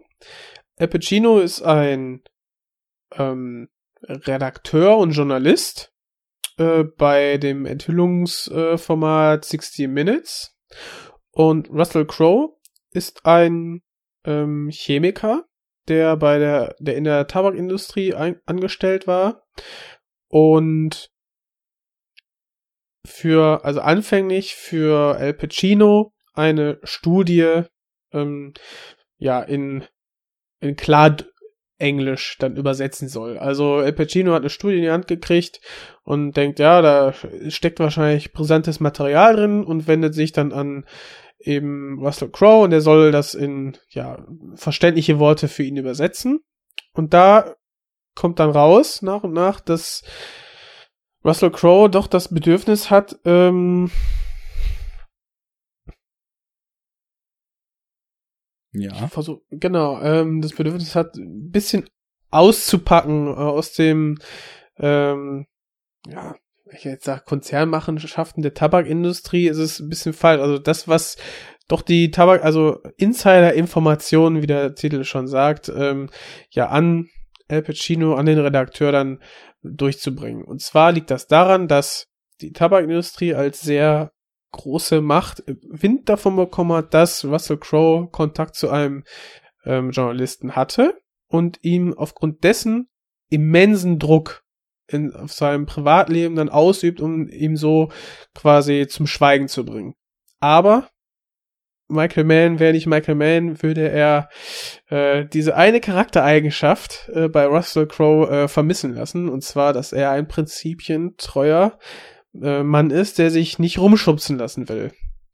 Und dieses, was den, was jetzt die Insider so ein bisschen davon abhebt, ist, dass man ihn quasi dabei zusieht, wie er sich daran abarbeitet, die, so diesen Entschluss zu fassen, dann doch auszupacken, obwohl ihm ja durch den Druck der Tabaklobby alles genommen wird an ja finanzieller Absicherung und sozialem Leben.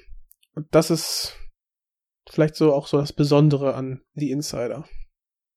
Ja, es ist immer ein anderes Setting, ne? Also Mhm. nicht so dieses Cops and Robbers Ding, sondern wirklich mal äh, auch ein Thema, was ja witzigerweise, das hatten wir ja vorhin schon, was in den letzten Jahren au- auch ja nochmal deutlich an Relevanz gewonnen hat, weil dieses ganze Whistleblowing-Ding natürlich durch Snowden, durch andere Leute, die da irgendwie von, von Geheimdiensten Informationen geleakt haben, durch Plattformen wie Wikileaks etc. auch wa- was die generelle Öffentlichkeit betrifft, irgendwie eine ganz andere Aufmerksamkeit bekommen hat. Und Richtig, der Film ist von 99. ja, das ist ja eine Weile her. Da war das Internet für uns alle noch Neuland, ne? ja. Ich glaube nicht an das Auto, ich glaube an das Pferd. Das Automobil ist eine vorübergehende Erscheinung. Richtig, genau. ähm, ja, richtig, ja, das ist, äh, hast du recht. Also, genau, Russell Crowe ist eben jemand, der ähm, bereit ist, unliebsame Informationen ähm, dann preiszugeben. Und also, ähm, ich erinnere mich auch, dass es auch einmal größer in den Medien war, dass die, ähm, dass da Anhörungen und Prozesse in den USA gab, die dann es quasi das bestätigt haben, was alle schon wussten, dass Rauchen sehr schädlich ist für die Gesundheit und ja eben Lungenkrebs verursachen kann. Und ich glaube, in dem Dunstkreis ist äh, dann auch, ja, in diesem Zusammenhang ist dann halt auch diese Geschichte entstanden und hat halt sehr, sehr starken Realitätsbezug. Ja, es gab ja Dr. Jeffrey Wiggins, den der Russell Crowe spielt wirklich und äh, den den Lowell Bergman. Ich weiß gar nicht, ob Al Pacino heißt Al Pacino im Film auch so. Ja, genau. Ähm, nee, Quatsch, das ist dieser Produzent, ne? Von der von der 60 Minutes Show, Lowell Bergman.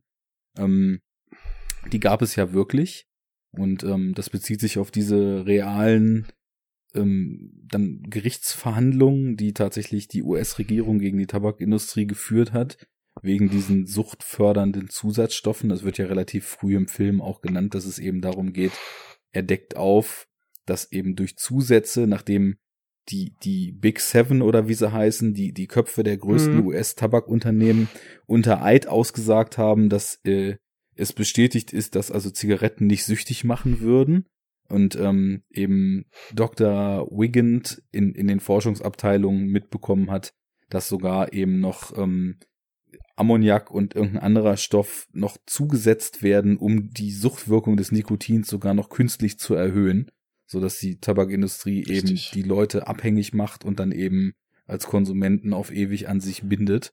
Und äh, das ist tatsächlich ein realer Fall. Also natürlich wurde hier eben auch viel für dramaturgische Zwecke dann eben vom Autor, der nicht Michael Mann selber war, sondern ähm, Eric Roth hat den Film, soweit ich weiß, geschrieben und Michael Mann war also Co-Autor schon, aber nicht Hauptautor, wenn ich das richtig in Erinnerung habe. Ähm, wurde natürlich auch viel dann eben für filmische Zwecke einfach zugedichtet, aber das ist eine reale Geschichte verfilmt zu einer Zeit, wo Based on a True Story noch deutlich weniger ausgelutscht war, als wir das heute so kennen. Und ja, äh, die, die natürlich auch wirklich eine Tragweite hat. Ähm, ich habe den Film jetzt letztens erst zum zweiten Mal gesehen. Ähm, verglichen mit anderen Michael Mann-Filmen ist es noch wenig. Also sowas wie, äh, weiß ich nicht, beispielsweise dann Heat oder ja mittlerweile auch Manhunter, die habe ich dann schon häufiger gesehen. Aber ähm, ich finde sehr stark, wie in dem Film, der nun bald die 20 Jahre auf dem Buckel hat, wie vieles ja, angedeutet, vorausgenommen oder auch schon thematisiert wird, was jetzt in der heutigen Gesellschaft noch eine viel, viel prägnantere Rolle spielt. Wir haben das mit den Whistleblowern ja eben schon gesagt.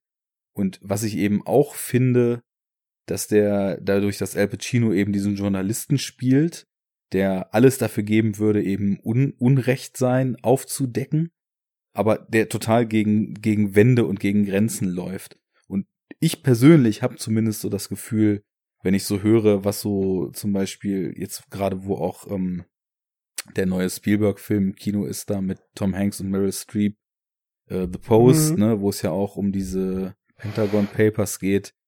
Ich habe das Gefühl, dass die Macht der Presse und das, was Presseveröffentlichungen bewirken können, in den letzten 20, 25 Jahren einfach rapide gesunken ist. Das mag so an der Gesellschaft liegen, dass einfach Aufnahmespannen und Abstumpfungen total krass sind, so dadurch, wie sich die Informationsflut verändert hat. Aber ich glaube auch durch die durch den Konsumwandel der ja. der Öffentlichkeit. Ne?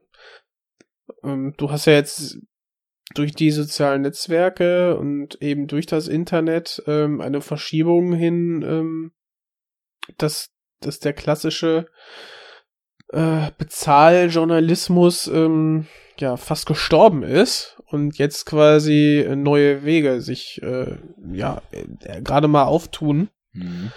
Und ähm, ja, das ist, denke ich mal, auch ein einer von, von mehreren Gründen, denke ich. Ja. Und hier ist es ja so, dass der Journalismus, der hier gezeigt wird, also das Zuarbeiten für diese 60-Minutes-Sendung, eben halt auch schon extrem krass von irgendwelchen Sponsoren abhängig ist. Und ich krieg's jetzt nicht mehr ganz auf die Reihe, ob die den Beitrag, als es dann eben das Hin und Her gibt, wird der Beitrag gesendet, das Interview, in dem eben wirklich ähm, Crows Charakter extrem die Whistle blowt und eben klar Schiff macht und wirklich sagt, was Sache ist. Ob genau, er, er, ja, er zeigt sich ja da mit seinem Gesicht, Klarnamen und so weiter Ja. und deckt quasi auf, dass äh, gelogen wurde, also eine Meinheit geleistet wurde, geleistet wurde und dass es Nikotin süchtig macht und dass ja Zigaretten nur dafür dienen, ähm, dem Süchtigen quasi das Nikotin zu, ab, zu verabreichen. Ja. Und ähm, was du jetzt meintest, ist, dass die äh, dass die Interessen ähm, der Aktionäre, weil ich glaube CBS oder was oder sowas, der Sender, wo es ähm, 60 Minutes eben läuft, also das journalistische Format, geht ging wohl an die Börse oder so und dass quasi dort monetäre Interessen den äh, journalistischen dann Vorschub geleistet wurde, weil eben so viel Druck gemacht wurde, ähm, dass das so nicht veröffentlicht werden durfte. Und Ja. dann ging es halt darum, äh, dass ähm, dann der Journalist, gespielt von El Pacino, eben dann in der Zwickmühle stand. Soll das Interview gar nicht gezeigt werden oder nur in Teilen, oder so dass dann Stimme und Gesicht äh, verzerrt wurden. Also im Prinzip äh, würde er dann Wortbruch begehen und das ist dann so das zweite Spannungsfeld. Dann hat man die Auswirkungen zum einen auf den Whistleblower und eben auf das Medium, in dem äh, dann quasi die Informationen dann äh, ja verbreitet werden sollten. Und Mhm. äh, ja, das war auch ja ist halt super spannend, ne? Ähm, kann man sich jetzt so vielleicht gar nicht gar nicht so Ja, vorstellen. es greifen so viele Themen ineinander, ne? Also es ist halt wirklich ein packender Polit-Thriller insgesamt. Ja, richtig. Und ähm, wir hatten, oder ich hatte ja eben so das, das mit den News und wie die im Endeffekt zu der Zeit schon so in der Klammer der Geldgeber sind gesagt. Und das greift aber ja auch total gut ineinander damit, was für einen Druck diese Lobby aus, ausübt. Ne? Also die Tabaklobby dort milliardenschwer. Und ähm, als dann am Anfang ähm, Crows Figur mehr oder weniger da Zweifel äußert und dann auch sehr unsanft abserviert wird in seinem Job, da soll er ja auch eben so eine Schweigeklausel unterschreiben. Und da kommt dann ja auch ein total schöner Aspekt, ja, schön in Häkchen, ne, in den Film, Mhm. dass es halt eben auch in den Fußstapfen der großen Paranoia-Thriller sich immer wieder bewegt. Weil er weigert sich dann ja, wenn ich mich richtig erinnere, diese Klausel zu unterschreiben. Ähm, und, oder, Es geht, es geht darum, ähm, also er ist ganz normal aus dem Job gegangen und äh, da, da war auch alles gut im Prinzip. Ne? Also da beginnt, wir, wir lernen ihn quasi kennen, dass er, äh, er als Chemiker nicht mehr Angestellter ist im, Ja. im Tabakkonzern. aber Und- weil er Zweifel an diesen Machenschaften hat, ne? Oh, warum er gegangen ist, weiß ich gar nicht. Vielleicht war, wo, nee, genau, stimmt. Er hat die Klappe nicht gehalten und wurde gegangen. So. Äh, Ne, das sein Projekt wurde so nicht verlängert. Ja. Genau. Und, aber das alles erstmal gut. Und klar, es ist ja so, ähm, auch in unserer Branche, sage ich mal, dass wenn du ähm, Projekte bearbeitest, dann hast du darüber Stillschweigen zu bewahren. Das ist dann im Prinzip das Wissen, was generiert wird, ist ja Teil der äh, Forschung und Entwicklung des Konzerns, des Unternehmens, Ja. des Instituts. Ist so. Ähm, der hat die Klausel auch unterschrieben. Dann ging es aber darum, dass, wenn es Teil eines Gerichtsprozesses ist, dass du dann aussagen musst oder darfst. Ja. Und das sollte er dann in, mit einer zweiten Unterschrift, das sollte dann verhindert werden. Er wurde quasi hinzitiert in die Firma und ihm wurde nahegelegt, wenn du das jetzt nicht unterschreibst, dann wirst du große Probleme haben. Genau, das Und war diese sehr da beginnt- Szene, ja. Richtig, und da beginnt dann der Polit-Thriller. Also da hast du dann Russell Crowe, der dann sich entscheiden muss, steht er zu seinen Prinzipien oder nicht. Und dann hast du ihn auch als er ist nicht die äh, selbstbewussteste Person, spielt das hervorragend. Unglaublich Und gut. Ist Ja, also, glaube und ich, die er- beste Performance, die ich von ihm so kenne. Mhm. Ja, auf Hammer auf jeden Fall. Ja, Ja. vielleicht die beste, ja. Und Ja, macht weil es dann super seinem Chef ist. Ich finde, Ja, er, ist, er ist sonst häufig, macht er eine Sache besonders gut, aber hier entsteht richtig so ein tiefes Psychogramm von jemandem, der immer wieder mit sich selbst im Konflikt ist, immer wieder mit sich selbst hadert und dann eben diese Michael Mannsche Getriebenheit in sich hat. Er, er hat unheimliche Angst, er hat unheimliche Zweifel, er hat das Gefühl, sein ganzes Leben zerbricht an dieser Sache und er kann aber trotzdem nicht anders, als damit nach außen zu gehen, weil es einfach das ist, was er tun muss. Und das, da findet Crow immer wieder total interessante Ja. Nuancen in diesem Spannungsfeld. das ist so gut gemacht, einfach so dieses, also ich, jeder, der, der, der diesen Film guckt, der kann eigentlich nicht anders als äh, irgendwie zu den beiden Männern zu halten, ne? Ja. Das ist, Er hat ja ähm, irgendwann schon regel, so regelrechte Ticks aus dieser dauerhaften, extremen Angespanntheit, aus der teilweise dann ja, Ja. sogar Angst um sein Leben, die aus dieser Paranoia entsteht und vor allem auch um das Leben seiner Familie, äh, mit der es ja auch dann ziemlich den Da Bach müssen wir gleich runtergeht. mal, Ja. da müssen wir gleich mal drüber reden. Ähm, Genau, ab, ab, was, um das eben abzuschließen, er macht halt seinem Vorgesetzten klar, einer der sieben großen Giganten der, der Tabakindustrie, dass ähm, er schon eine Vereinbarung ähm, unterschrieben hat und dass er dass er enttäuscht darüber ist, dass, dass jetzt er nochmal herzitiert wird, um etwas anderes zu unterschreiben, weil er nicht vorhatte, das irgendwie ähm, zu umgehen. Und er macht denen schon klar, dass durch den Druck, den die sie äh, jetzt auf ihn aufbauen, dass das eher kontraproduktiv ist.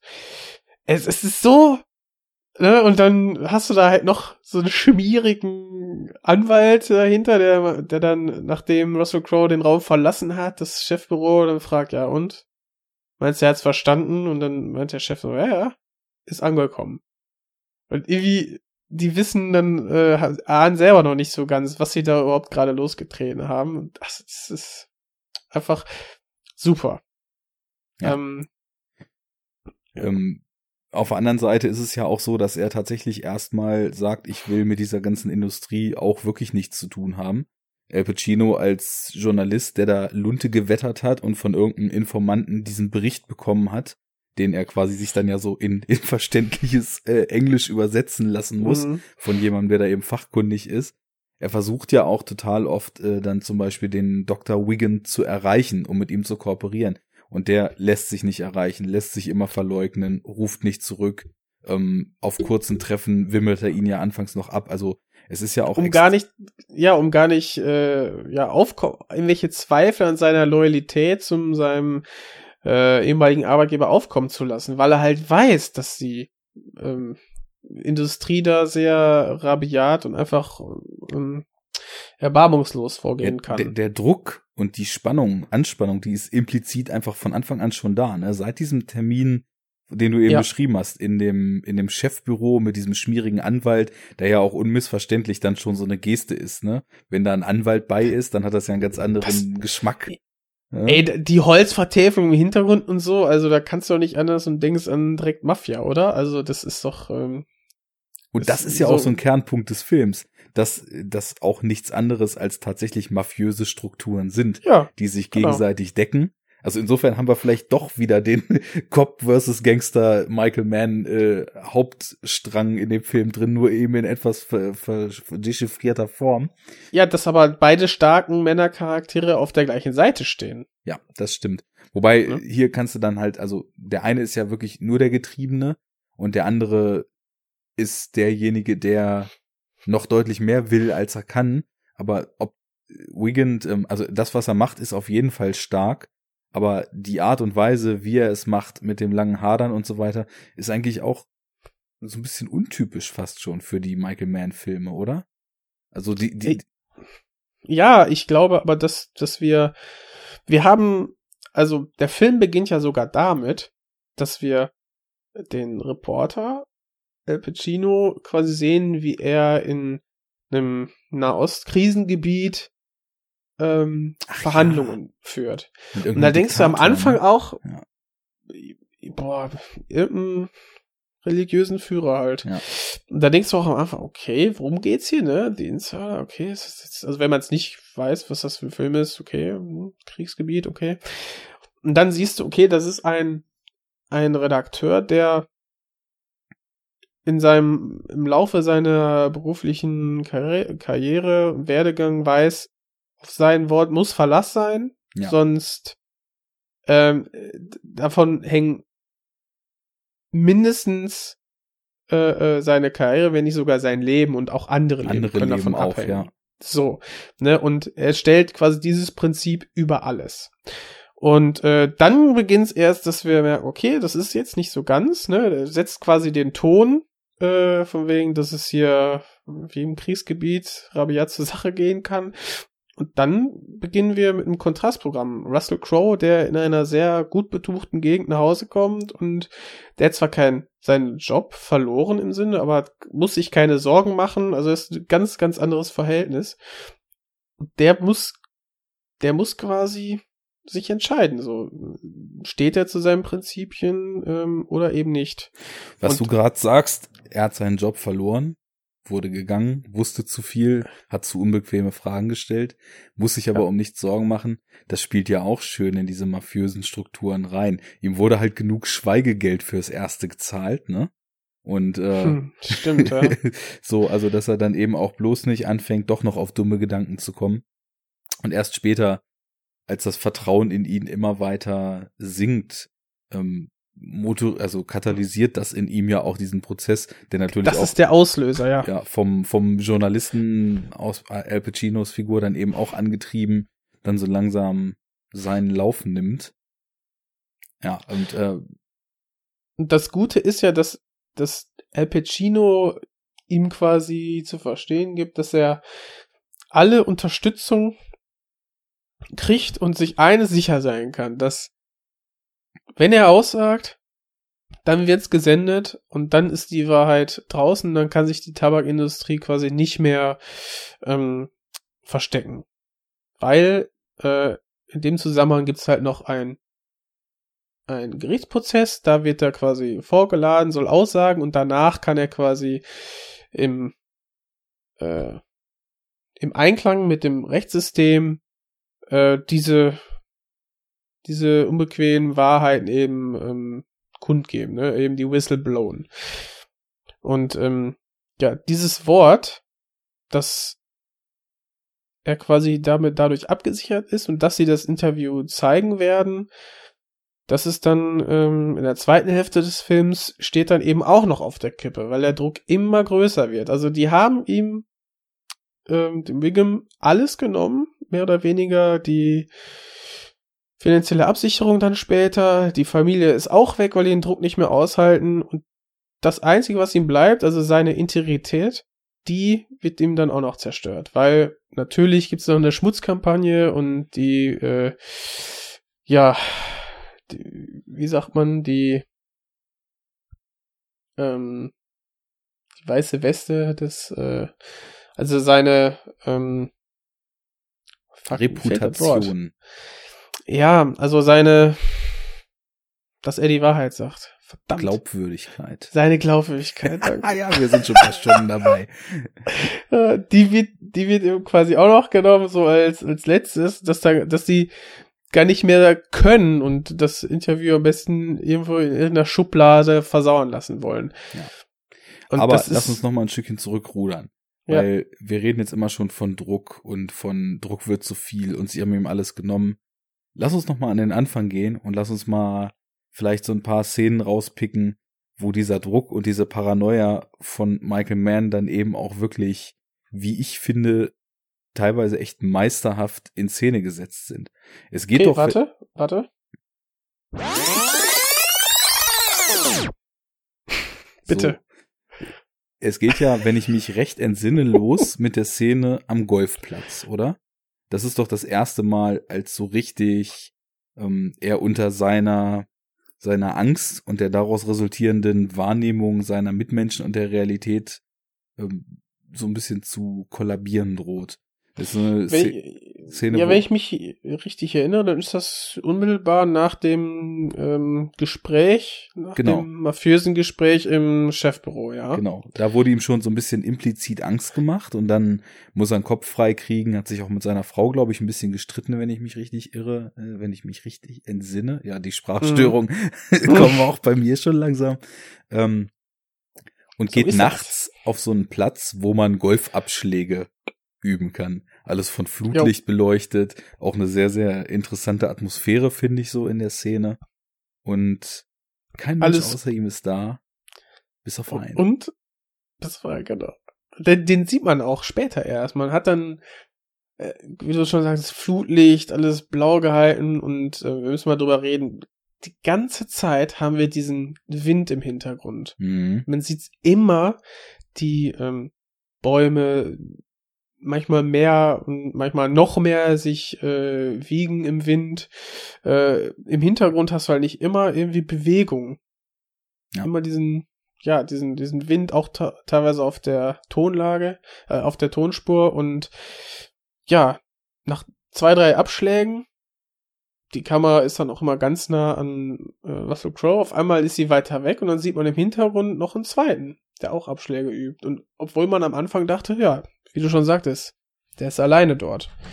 Und dann, ja, ist es so inszeniert, dass Blicke eigentlich alles aussagen. Oh ja. Und zwar, Junge, halt die Füße still, wir beobachten dich. Aber das Schöne ist ja, wie perfekt diese Szene halt nicht tatsächlich eine reale Bedrohung zeigt, sondern diese Ambivalenz. Ist es das oder ist es das nicht? Ist es nur in seinem Kopf? Ist es nur ein zufälliger Blick, den dieser Mensch ihm zugeworfen hat, weil sie einfach zu zweit nachts auf dem Golfplatz sind? Oder ist es tatsächlich der Blick, Junge, halt die Füße still, wir beobachten dich? Genau. Und dieses Gefühl der Paranoia, das ist was ganz, ganz filigranes, finde ich. Und da gehört unheimlich viel zu, das filmisch auch so zu erfassen, dass du in so minimalen Gesten trotzdem das Gefühl bekommst, die Luft brennt hier. Und Mhm. wie du eben schon gesagt hast, äh, es, es ist wirklich, es, es sind minimale Blicke, aber ich habe, also ich bin da angespannt wie nichts Gutes in dieser Szene, weil du es auch selber einfach nicht durchblicken kannst und weil das so ein ganz, ganz allgemeiner Mechanismus ist. Da ist nur dieser kleine Funken gesetzt. Du bist David und du hast dich jetzt hier mit Goliath angelegt und das wird für dich nicht gut enden. Das wird alles in diesem Gespräch suggeriert und plötzlich nimmt dieses Kopfkino auch so seinen Lauf. Und das äh, ist ja nicht was, was im ganzen Film in jeder Szene dann so präsent bleibt, aber was immer wieder zwischendurch so eingestreut wird. Was haben wir denn noch Äh, nach der Golfszene? Du hast, genau, das, das geht ja weiter, ne? Du, nach ein paar Abschlägen ähm, zieht sich Russell Crowe zurück und just in dem Moment geht er halt auch. Mhm. Und man hat immer mehr so Situationen, auch in der Szene, die irgendwie seltsam wirken und nicht wie normales Benehmen. Dann geht's weiter. Das ist nicht die einzige äh, Situation, wo er mit un also wo man am Anfang okay, ist da jetzt wer oder nicht? Man hat man ja die Situation, dass äh, eine Tochter von ihm äh, nachts aufsteht und sagt, dass sie einen Mann gesehen oder gehört haben will im Garten. Mhm. Und ja, dann geht er raus, äh, äh, springt raus aus dem Bett, geht nach unten, holt seinen Revolver und schaut dann auch im Garten nach und kann halt nichts finden. Und sieht dann einen Waschbär, der dann auch ein bisschen oder sieht er ihn? Ich weiß es nicht genau. Auf, auf jeden Fall ähm, sieht er Er sagt, niemanden, es war ein der Waschbär. Genau, und nachher wird's, und dann sieht man aber, dass äh, er die äh, Fußspuren im neu angelegten Tomaten äh, äh, Beet, dass er sie entdeckt hat und sagt seiner ähm, Tochter zwar, es sei Waschbär gewesen, genau so war das, aber ist sich bewusst, okay, er wird, hier war jemand. Ja. Und äh, eine weitere Szene ist, wo dann unmissverständlich klar wird, okay, Junge, wir beobachten dich, ähm, ist, als er eine äh, Patronenkugel ähm, im Briefkasten vorfindet. Mhm. Aufrecht stehend. Also, da wird's dann jedem klar und dass die, ja, Tabakindustrie vor nichts zurückschrecken äh, wird. Ja, das Ah ja, und Morddrohungen kriegt er natürlich auch noch, um das äh, Bild zu komplettieren. Ja, plus äh, allem, was dann später eben noch folgt, was sogar im, im Scope über sein persönliches Leben hinausgeht, also beziehungsweise oder das, was in seinem persönlichen Wahrnehmungshorizont passiert, dann mit Diskreditierung, mit Schmutzkampagne, mit irgendwelchen Berichten über ihn, wo in seiner Vergangenheit gegraben wird und ja, da, da greifen einfach viele Sachen ineinander. Hatte ich ja vorhin schon gesagt, ich, ich finde es irgendwie stark wie Polit-Thriller, diese Paranoia, dann eben die zweite Filmhälfte, wo aufgrund von verschiedensten Drücken, die irgendwie von außen kommen, es dann auf der Kippe steht, ob der Beitrag mit ihm gesendet wird, da, darüber die Integrität des Journalisten auf der Kippe steht, dass irgendwie generell auch was über Freiheiten oder eben auch Abhängigkeiten und, und äh, mögliche Zensurmechanismen der Presse dann auch wieder erzählt. Und so entsteht so ein Bild, was einfach auch total komplex ist und wo man mhm. auf verschiedensten Bereichen irgendwie aus dem Film ziemlich viel ziehen kann und wie ich finde eben auch 1999 ziemlich viel Zukunft miterzählt wurde, weil das alles Dinge sind, die heute noch deutlich ausgeprägter sind und viel stärker sind. Ich meine, wir sind etwas zu wissen, was unter Umständen nicht für alle Ohren bestimmt ist. Wir sind gerade an einem Punkt, wo irgendwie russische Ex-Agenten in UK mit irgendwelchen abgefahrenen Giften umgebracht wurden oder liegt ja, glaube ich, noch im Koma, aber viel Chancen gibt's da ja nicht, ne? Mhm. Ähm, sowas hört man immer wieder und insofern ist das ja auch schon wieder in Zeiten, wo Whistleblowing auch einfach viel häufiger passiert. Ja, ich wiederhole mich, glaube ich, schon noch deutlich relevanter, als es vielleicht damals war, als das so die ersten Fälle waren, wo wirklich Leute na gut, das waren nicht die ersten Fälle. Ich meine, diese ganzen Geschichten damals, äh, hatten wir ja vorhin schon gesagt, Pentagon Papers und so weiter. Da spielte die Presse ja auch eine große Rolle. Ähm, aber sich dann wirklich nicht, da war es die ja die Regierung und hier ist es ja jetzt mit, mit, mit Megakonzernen. Und es gibt ja auch so die hm. Theorie, irgendwann werden Konzerne die neuen Staaten sein und alles an Macht an sich gerissen haben. Hm, und ja, genau. Von daher auch schon irgendwie visionär, das so zu verfilmen und so stark dann zu thematisieren, welche unüberwindbaren Hürden einem in so einem Fall gegenüberstehen und wie man unter Umständen auch sein ganzes Leben aufs Spiel setzt, um und die Wahrheit ans Licht zu bringen. Mhm.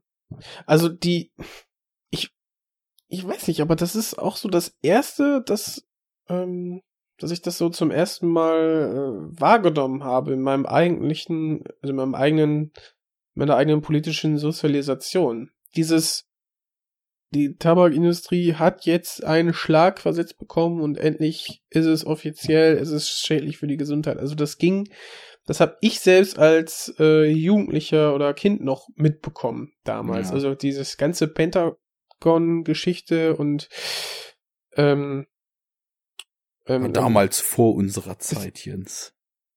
Ja, es, ja, es stimmt ja auch. Also die, äh, die Waterloo-Affäre, das habe ich nachher alles über ähm, Filme und Dokumentationen, sage ich mal, dann nachher im Nachklapp dann gut aufbereitet präsentiert bekommen. Das wäre nicht die Geschichte, an die ich mich dann irgendwie selber aktiv erinnern kann. Aber jetzt diesen Film dazu, das ist schon, ja, vielleicht einer der, du sagst, ist keiner der ersten Whistleblower-Filme, aber für mich dann eben doch einer der ersten, die ich dann so mit einem Hintergrundwissen, was ich selber miterlebt habe, äh, dann geguckt habe. Und das Interessante ist, was du gesagt hast, ist dieses Zusammenspiel des der journalistischen Komponente, der fachlichen und also durch Russell Crowe und diese äh, Druck ausübende, übergeordnete, böse Instanz. Dadurch hast du bei diesem Film, der dann zwei Stunden 40 geht, im Prinzip, äh, ne? Ja. Eigentlich eine große, abwechslungsreiche ähm, Geschichte, die aber ein grundes, großes Gesamtbild gibt. Also diese, das, du, du merkst zwar, dass der Film ähm, eine gewisse Länge hat, ist aber zu keinem Moment irgendwie uninteressant, sondern es passiert immer was Neues. Es ist immer eine Atmosphäre, die sich auch dann äh, wandelt nach und nach, bedrohlicher wird, dann einmal ne, wechselt, wie gesagt, äh, zur journalistischen, äh, von der, vom journalistischen Standpunkt her, um dann wieder im Großen und Ganzen zu münden. Das ist sehr abwechslungsreich und einfach sehr interessant. Und du bist einfach die ganze Zeit am Ball, wenn dich die Grundprämisse interessiert.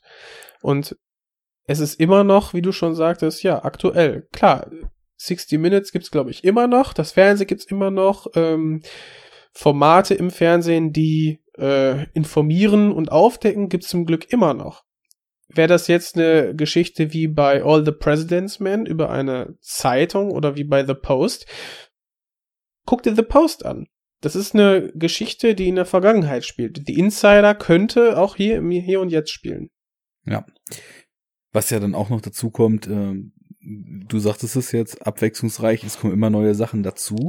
Es werden aber die ganzen Sachen, die es auch vorher schon gab, wie eben auch diese, dieses ganze Verhältnis zwischen dem Journalisten und dem Whistleblower, dieses Drama um die Ausstrahlung, Ausstrahlung dieses Berichtes, das wird nie vergessen. Das wird dann punktuell immer mal wieder aufgegriffen, aber es gesellt sich dann ja irgendwann auch noch diese Gerichtsaussage dazu, wo ich ganz ehrlich sagen muss, dass ich irgendwann so leicht beide Male, wo ich den Film gesehen habe, den Faden verloren hatte, warum er da irgendwie noch ausgeflogen werden muss, um diese Aussage machen zu können.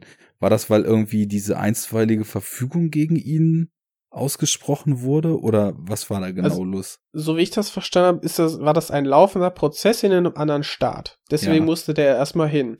Und ah, er musste deswegen okay. aussagen, damit äh, seine Aussage auf äh, im Protokoll festgehalten wird und all das, was im Protokoll einmal festgehalten wird, ist dann quasi allgemein bekannt und zugänglich. Ja. Und deswegen kann der die Information, die er dann da preisgibt, auch ohne ähm, was zu befürchten, rechtlich dann in einem journalistischen Format der breiten Öffentlichkeit preisgeben, weil theoretisch die Information auch so zugänglich wäre. Das war, klar, weil man die Gerichtssachen, jeder Mensch ein Recht hat, die einzusehen. Einzusehen, ja. Okay, dann habe ich das jetzt auch mal richtig verstanden, weil ich, ich war dann irgendwann, ich finde, der Film ist auch auf so eine ganz positive Art und Weise eben, naja, so wie ein Film anstrengend ist, bei dem du halt einfach die ganze Zeit mitdenken musst und die Zusammenhänge und die Figurenkonstellationen ja. und die Beweggründe und die Verkettung von Ereignissen einfach auf dem Schirm behalten musst. Und wenn ein Film so einen großen Themenkomplex behandelt und auch so lang ist und dann tauchen halt auch immer wieder neue Figuren auf und Figuren, die man eine Weile nicht gesehen hat, äh, geht mir das manchmal so, dass ohne dass es mich so groß stört, dass manche Details mir dann einfach irgendwie so unter den Tisch fallen, weil ich ja, das hast du ja jetzt schon länger nicht mehr gesehen, ne? Also ja. Und ich bin länger, ja. auch bei dem Film in so einem Sog drin, weil den entwickelt er eben auch über die Zeit. Genau, lass darauf mal äh, zu sprechen kommen. Also ich finde besonders, also wir haben jetzt schon äh, dargelegt, dass die beiden Charaktere von wie alle Michael Mann Männer äh, getrieben sind von einer ähm, Überzeugung, die sie vertreten und die äh, quasi dieses Prinzip über alles stellen.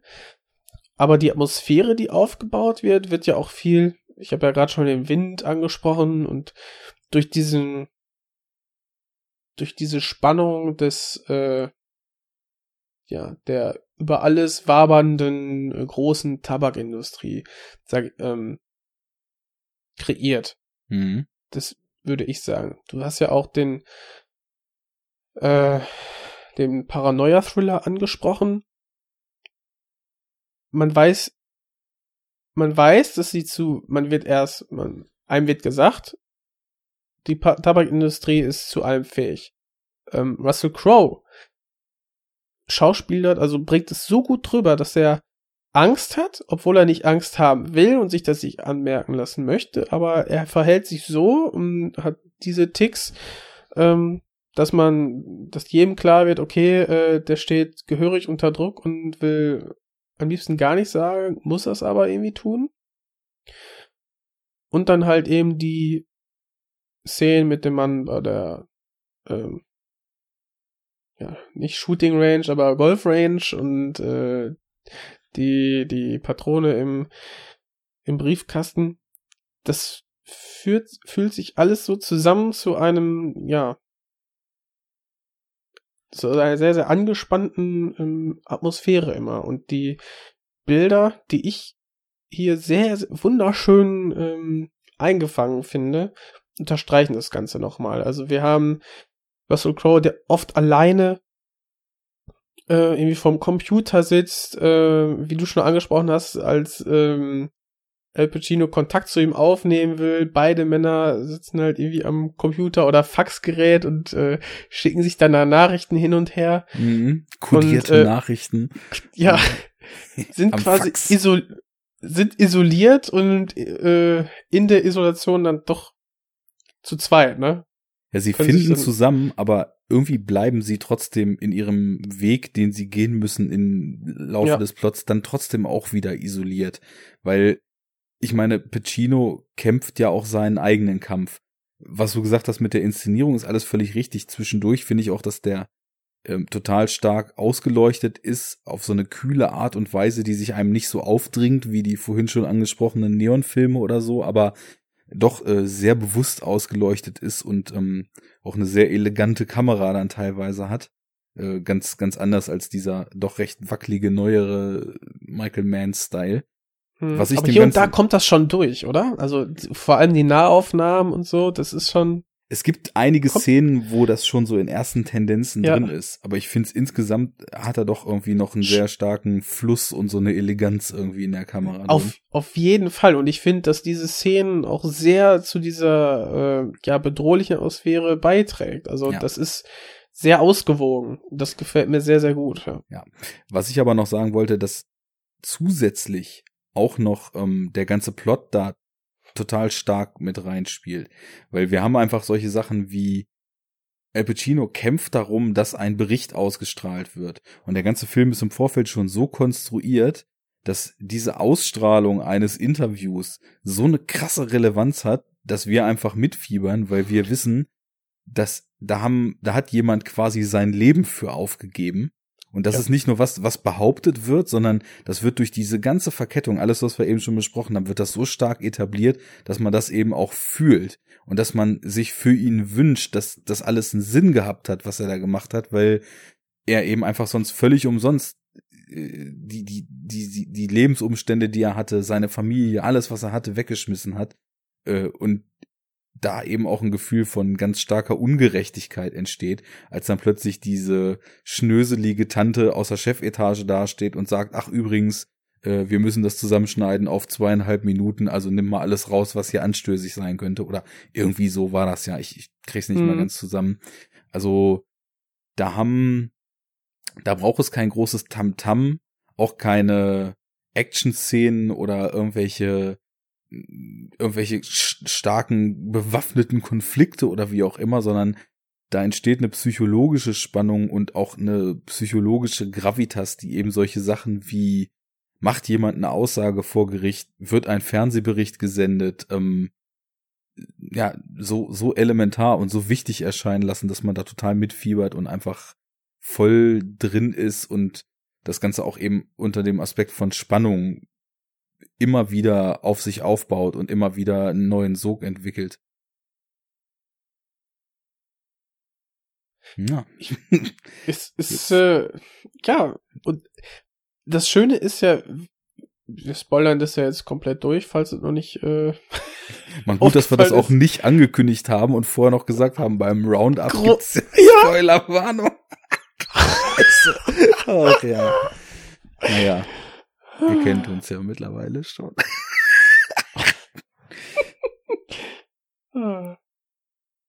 Pardon. Wenn wir uns mal persönlich treffen und wir euch die Insider gespoilt haben, dann gibt's den Enough Talk Keks als Entschädigung. Genau.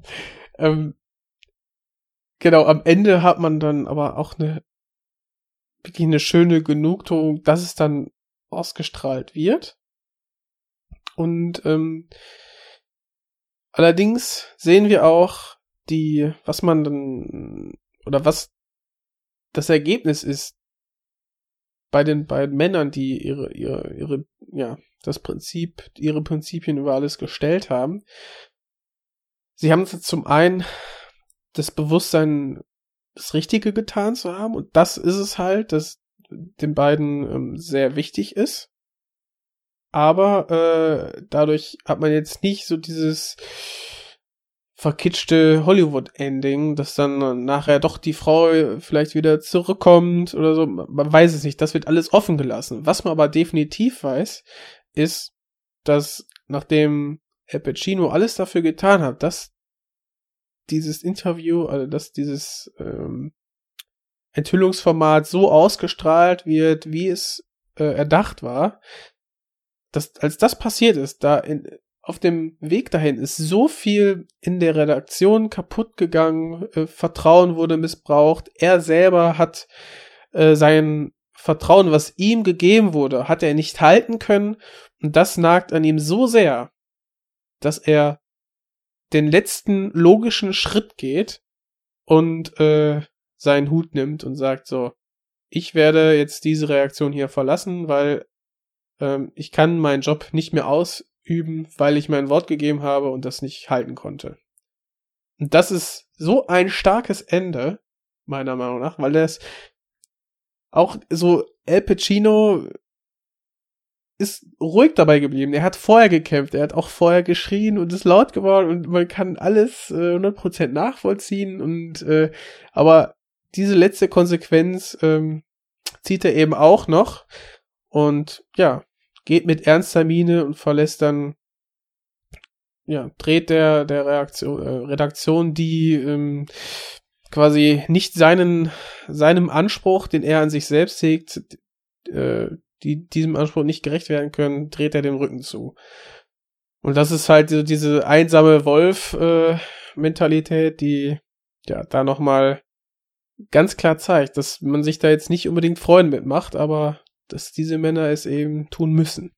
Ja, und es schafft ein Gefühl dafür, dass diese Entscheidungen, die getroffen wurden und die ja auch wirklich, wie dann im Abspann auch gesagt wird, die dann auch einen Effekt gehabt haben, die was bewegt haben und was angestoßen haben, aber dass die gekostet haben und dass das, dass das Löcher gerissen hat, die vielleicht ja. auch nie wieder geschlossen werden und dass die beiden Männer auch nie wieder, nie wieder derjenige sein werden, der sie vorgewesen sind, weil das einfach ihr komplettes Leben umgekrempelt hat und sie einfach zu viel geben mussten, um das zu erreichen, was sie erreichen wollten. Und das ist natürlich eigentlich so die schönste Form des Filmendes, die du überhaupt haben kannst, weil das also natürlich auf eine sehr bittere Art und Weise dem Ganzen auch einen Wert gibt, was vorher passiert ist. Natürlich ist ja, das stimmt. noch viel übler, wenn du dann so so Filme hast, wo Leute alles geben und ihr Leben wegschmeißen und dann doch nichts erreicht haben. Also der der so die die Entlastung und die die Belohnung für den Zuschauer kommt ja dann schon darüber, dass es wenigstens was gebracht hat, auch wenn zwei zu gewissen Teilen irgendwie im Vergleich zu vorher zumindest gebrochene Personen dann dastehen, wo vorher zwei gefestigte standen, ne?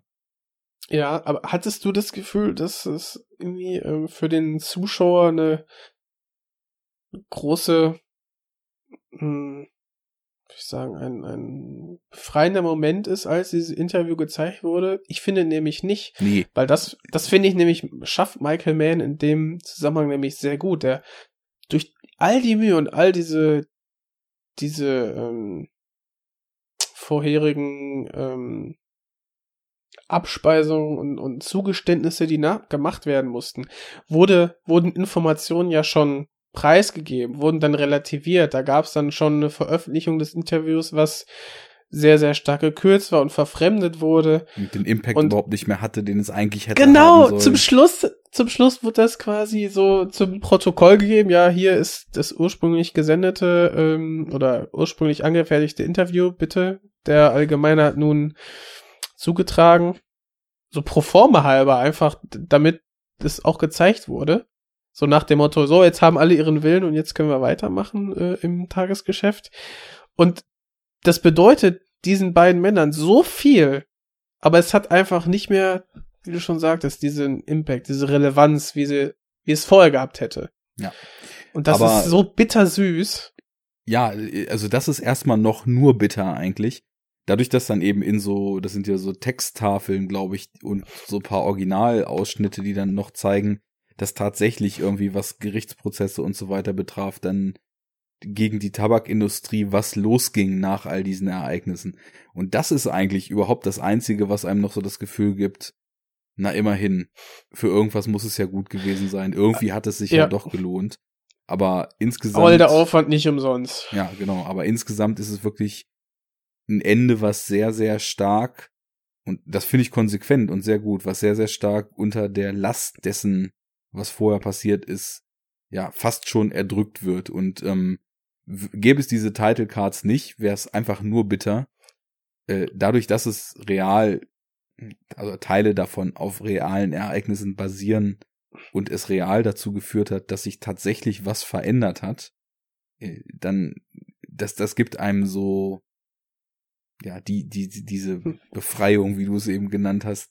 Also für mich war schon ein bisschen Bef Befreiung dabei, weil ähm, quasi der Weg dahin war so steinig und so schwierig, ähm, dass das alleinige Zeigen des Interviews in der, in der ursprünglich erdachten Fassung war schon eine kleine, aber im Prinzip durch die Schwierigkeit im Vorhinein hatte das schon einen Wert und das, das Ja. war für mich schon ein bisschen süß. Aber natürlich gebe ich dir recht, dadurch, dass man im Nachklapp erfährt, dass es auch dann doch für mehr gut war, ähm, ja.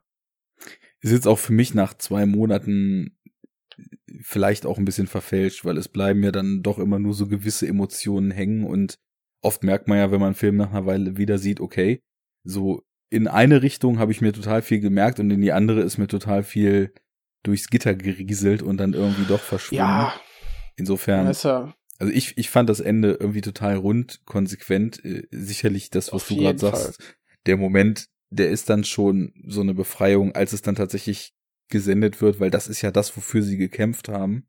mhm. Und ja, das hat es einfach ist beides alles, irgendwie. Ja. Es ist schön und man fühlt irgendwie, das ist fast sinnlos, ja, danke, dass wir es jetzt gesehen haben, aber irgendwie auch gut. Ja, es, hat- es hat irgendwie trotzdem so diese Gravitas, die da Ja, ich, ja, drin stecken irgendwie. sollte. Und man muss natürlich auch noch einmal klar sagen, wir haben Russell Crowe vorhin schon ge- gelobt. Der Film profitiert von der vielleicht letzten wirklich großen Al Pacino Performance. Ich meine, danach kam noch Insomnia, da finde ich ihn auch da wird er langsam müde, aber das ist im Film so angelegt.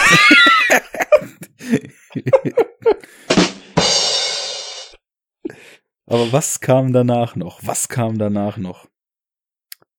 Bei Kurzer. Prozess, Righteous Kill wohl nicht.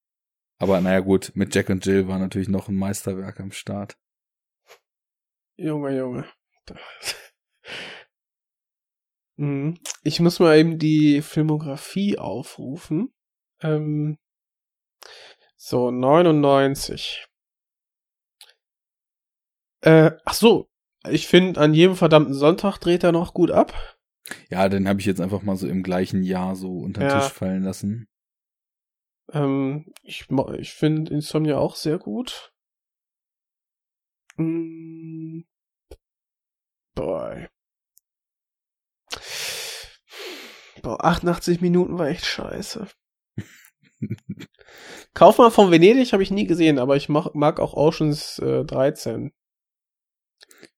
Ah, okay, Ähm. da war ich nicht mehr ganz so angetan von. Ja, aber ich mag's trotzdem. Irgendwie. Schöne, schöne Trilogie einfach. Äh, ja. Ja, keine Ahnung. Gut. Falls Ich- ihr Hörer ein- eine der eine El Pacino Performance nach 2000 als ja, sehenswert erachtet, lasst es uns vielleicht in den Kommentaren oder per Twitter wissen. Und äh, wenn dem so ist, danken wir euch. Wenn nicht, danken wir euch fürs Zuhören. Es sei denn, Jens hat noch etwas auf der Seele. Denn ich würde sagen, von meiner Surprise, Seite. motherfucker! Hier ist das Ende. Hammers, oder? Ah, ja, äh, kurze Info. In The Irishman wird Al Pacino auch auftauchen. Ich freue mich. Ich muss Wer ganz neues- ehrlich sagen, ich habe gar nicht auf dem Schirm, was das ist. Das ist der äh, neue Scorsese, äh, der für Netflix gebaut wird. Also, okay. Genau. Mal gucken. Jetzt muss er sich ja dann nicht an ähm, etwaige Maximallauflängen dann halten. Wir Äh, filmen ich jetzt bin, einen sieben Stunden Scorsese-Film. boah, als die erzählt haben, dass die hier Wolf of Wall Street da eine Vier-Stunden-Cut hatten, dachte ich auch, okay. ähm, noch mehr? Also, naja, ich mag ihn ja trotzdem, ich weiß du nicht, aber ähm, ja. Dazu mal ein anderes Mal. Genau. Vorher gilt, mehr geht immer. Unter anderem auch äh, mehr Podcast. Denn mit diesem hier habt ihr jetzt schon erstmal eine Weile was zu hören. Was ihr, wenn ihr das hört, schon gehört habt. Und äh, man merkt. äh, Logic, it doesn't make sense. Die, die, ja, das ist schon mal ein Foreshadowing auf unsere nächste Episode. Denn Oh. ich sage euch etwas in der Zukunft, was Einfluss auf euch in der Vergangenheit hat. Und Mm, Jens Deep. guckt aus der Gegenwart auf die Ereignisse in der Zukunft, die sein jüngeres Ich mit seinem älteren Ich konfrontieren werden. Denkt mal drüber nach, hört uns fleißig weiter, haut Kommentare raus, liked uns, shared uns, herzt uns oder lasst es alles einfach nur sein und hört beim nächsten Mal wieder rein. Äh, wenn es heißt Enough Talk, wenn wir euch sagen, Du bist so bescheuert. Du bist so bescheuert, dass du dir nicht mal über die Konsequenzen klar bist. So bescheuert. ja, und damit sind wir raus. Auf Wiedersehen. Ciao, Leute.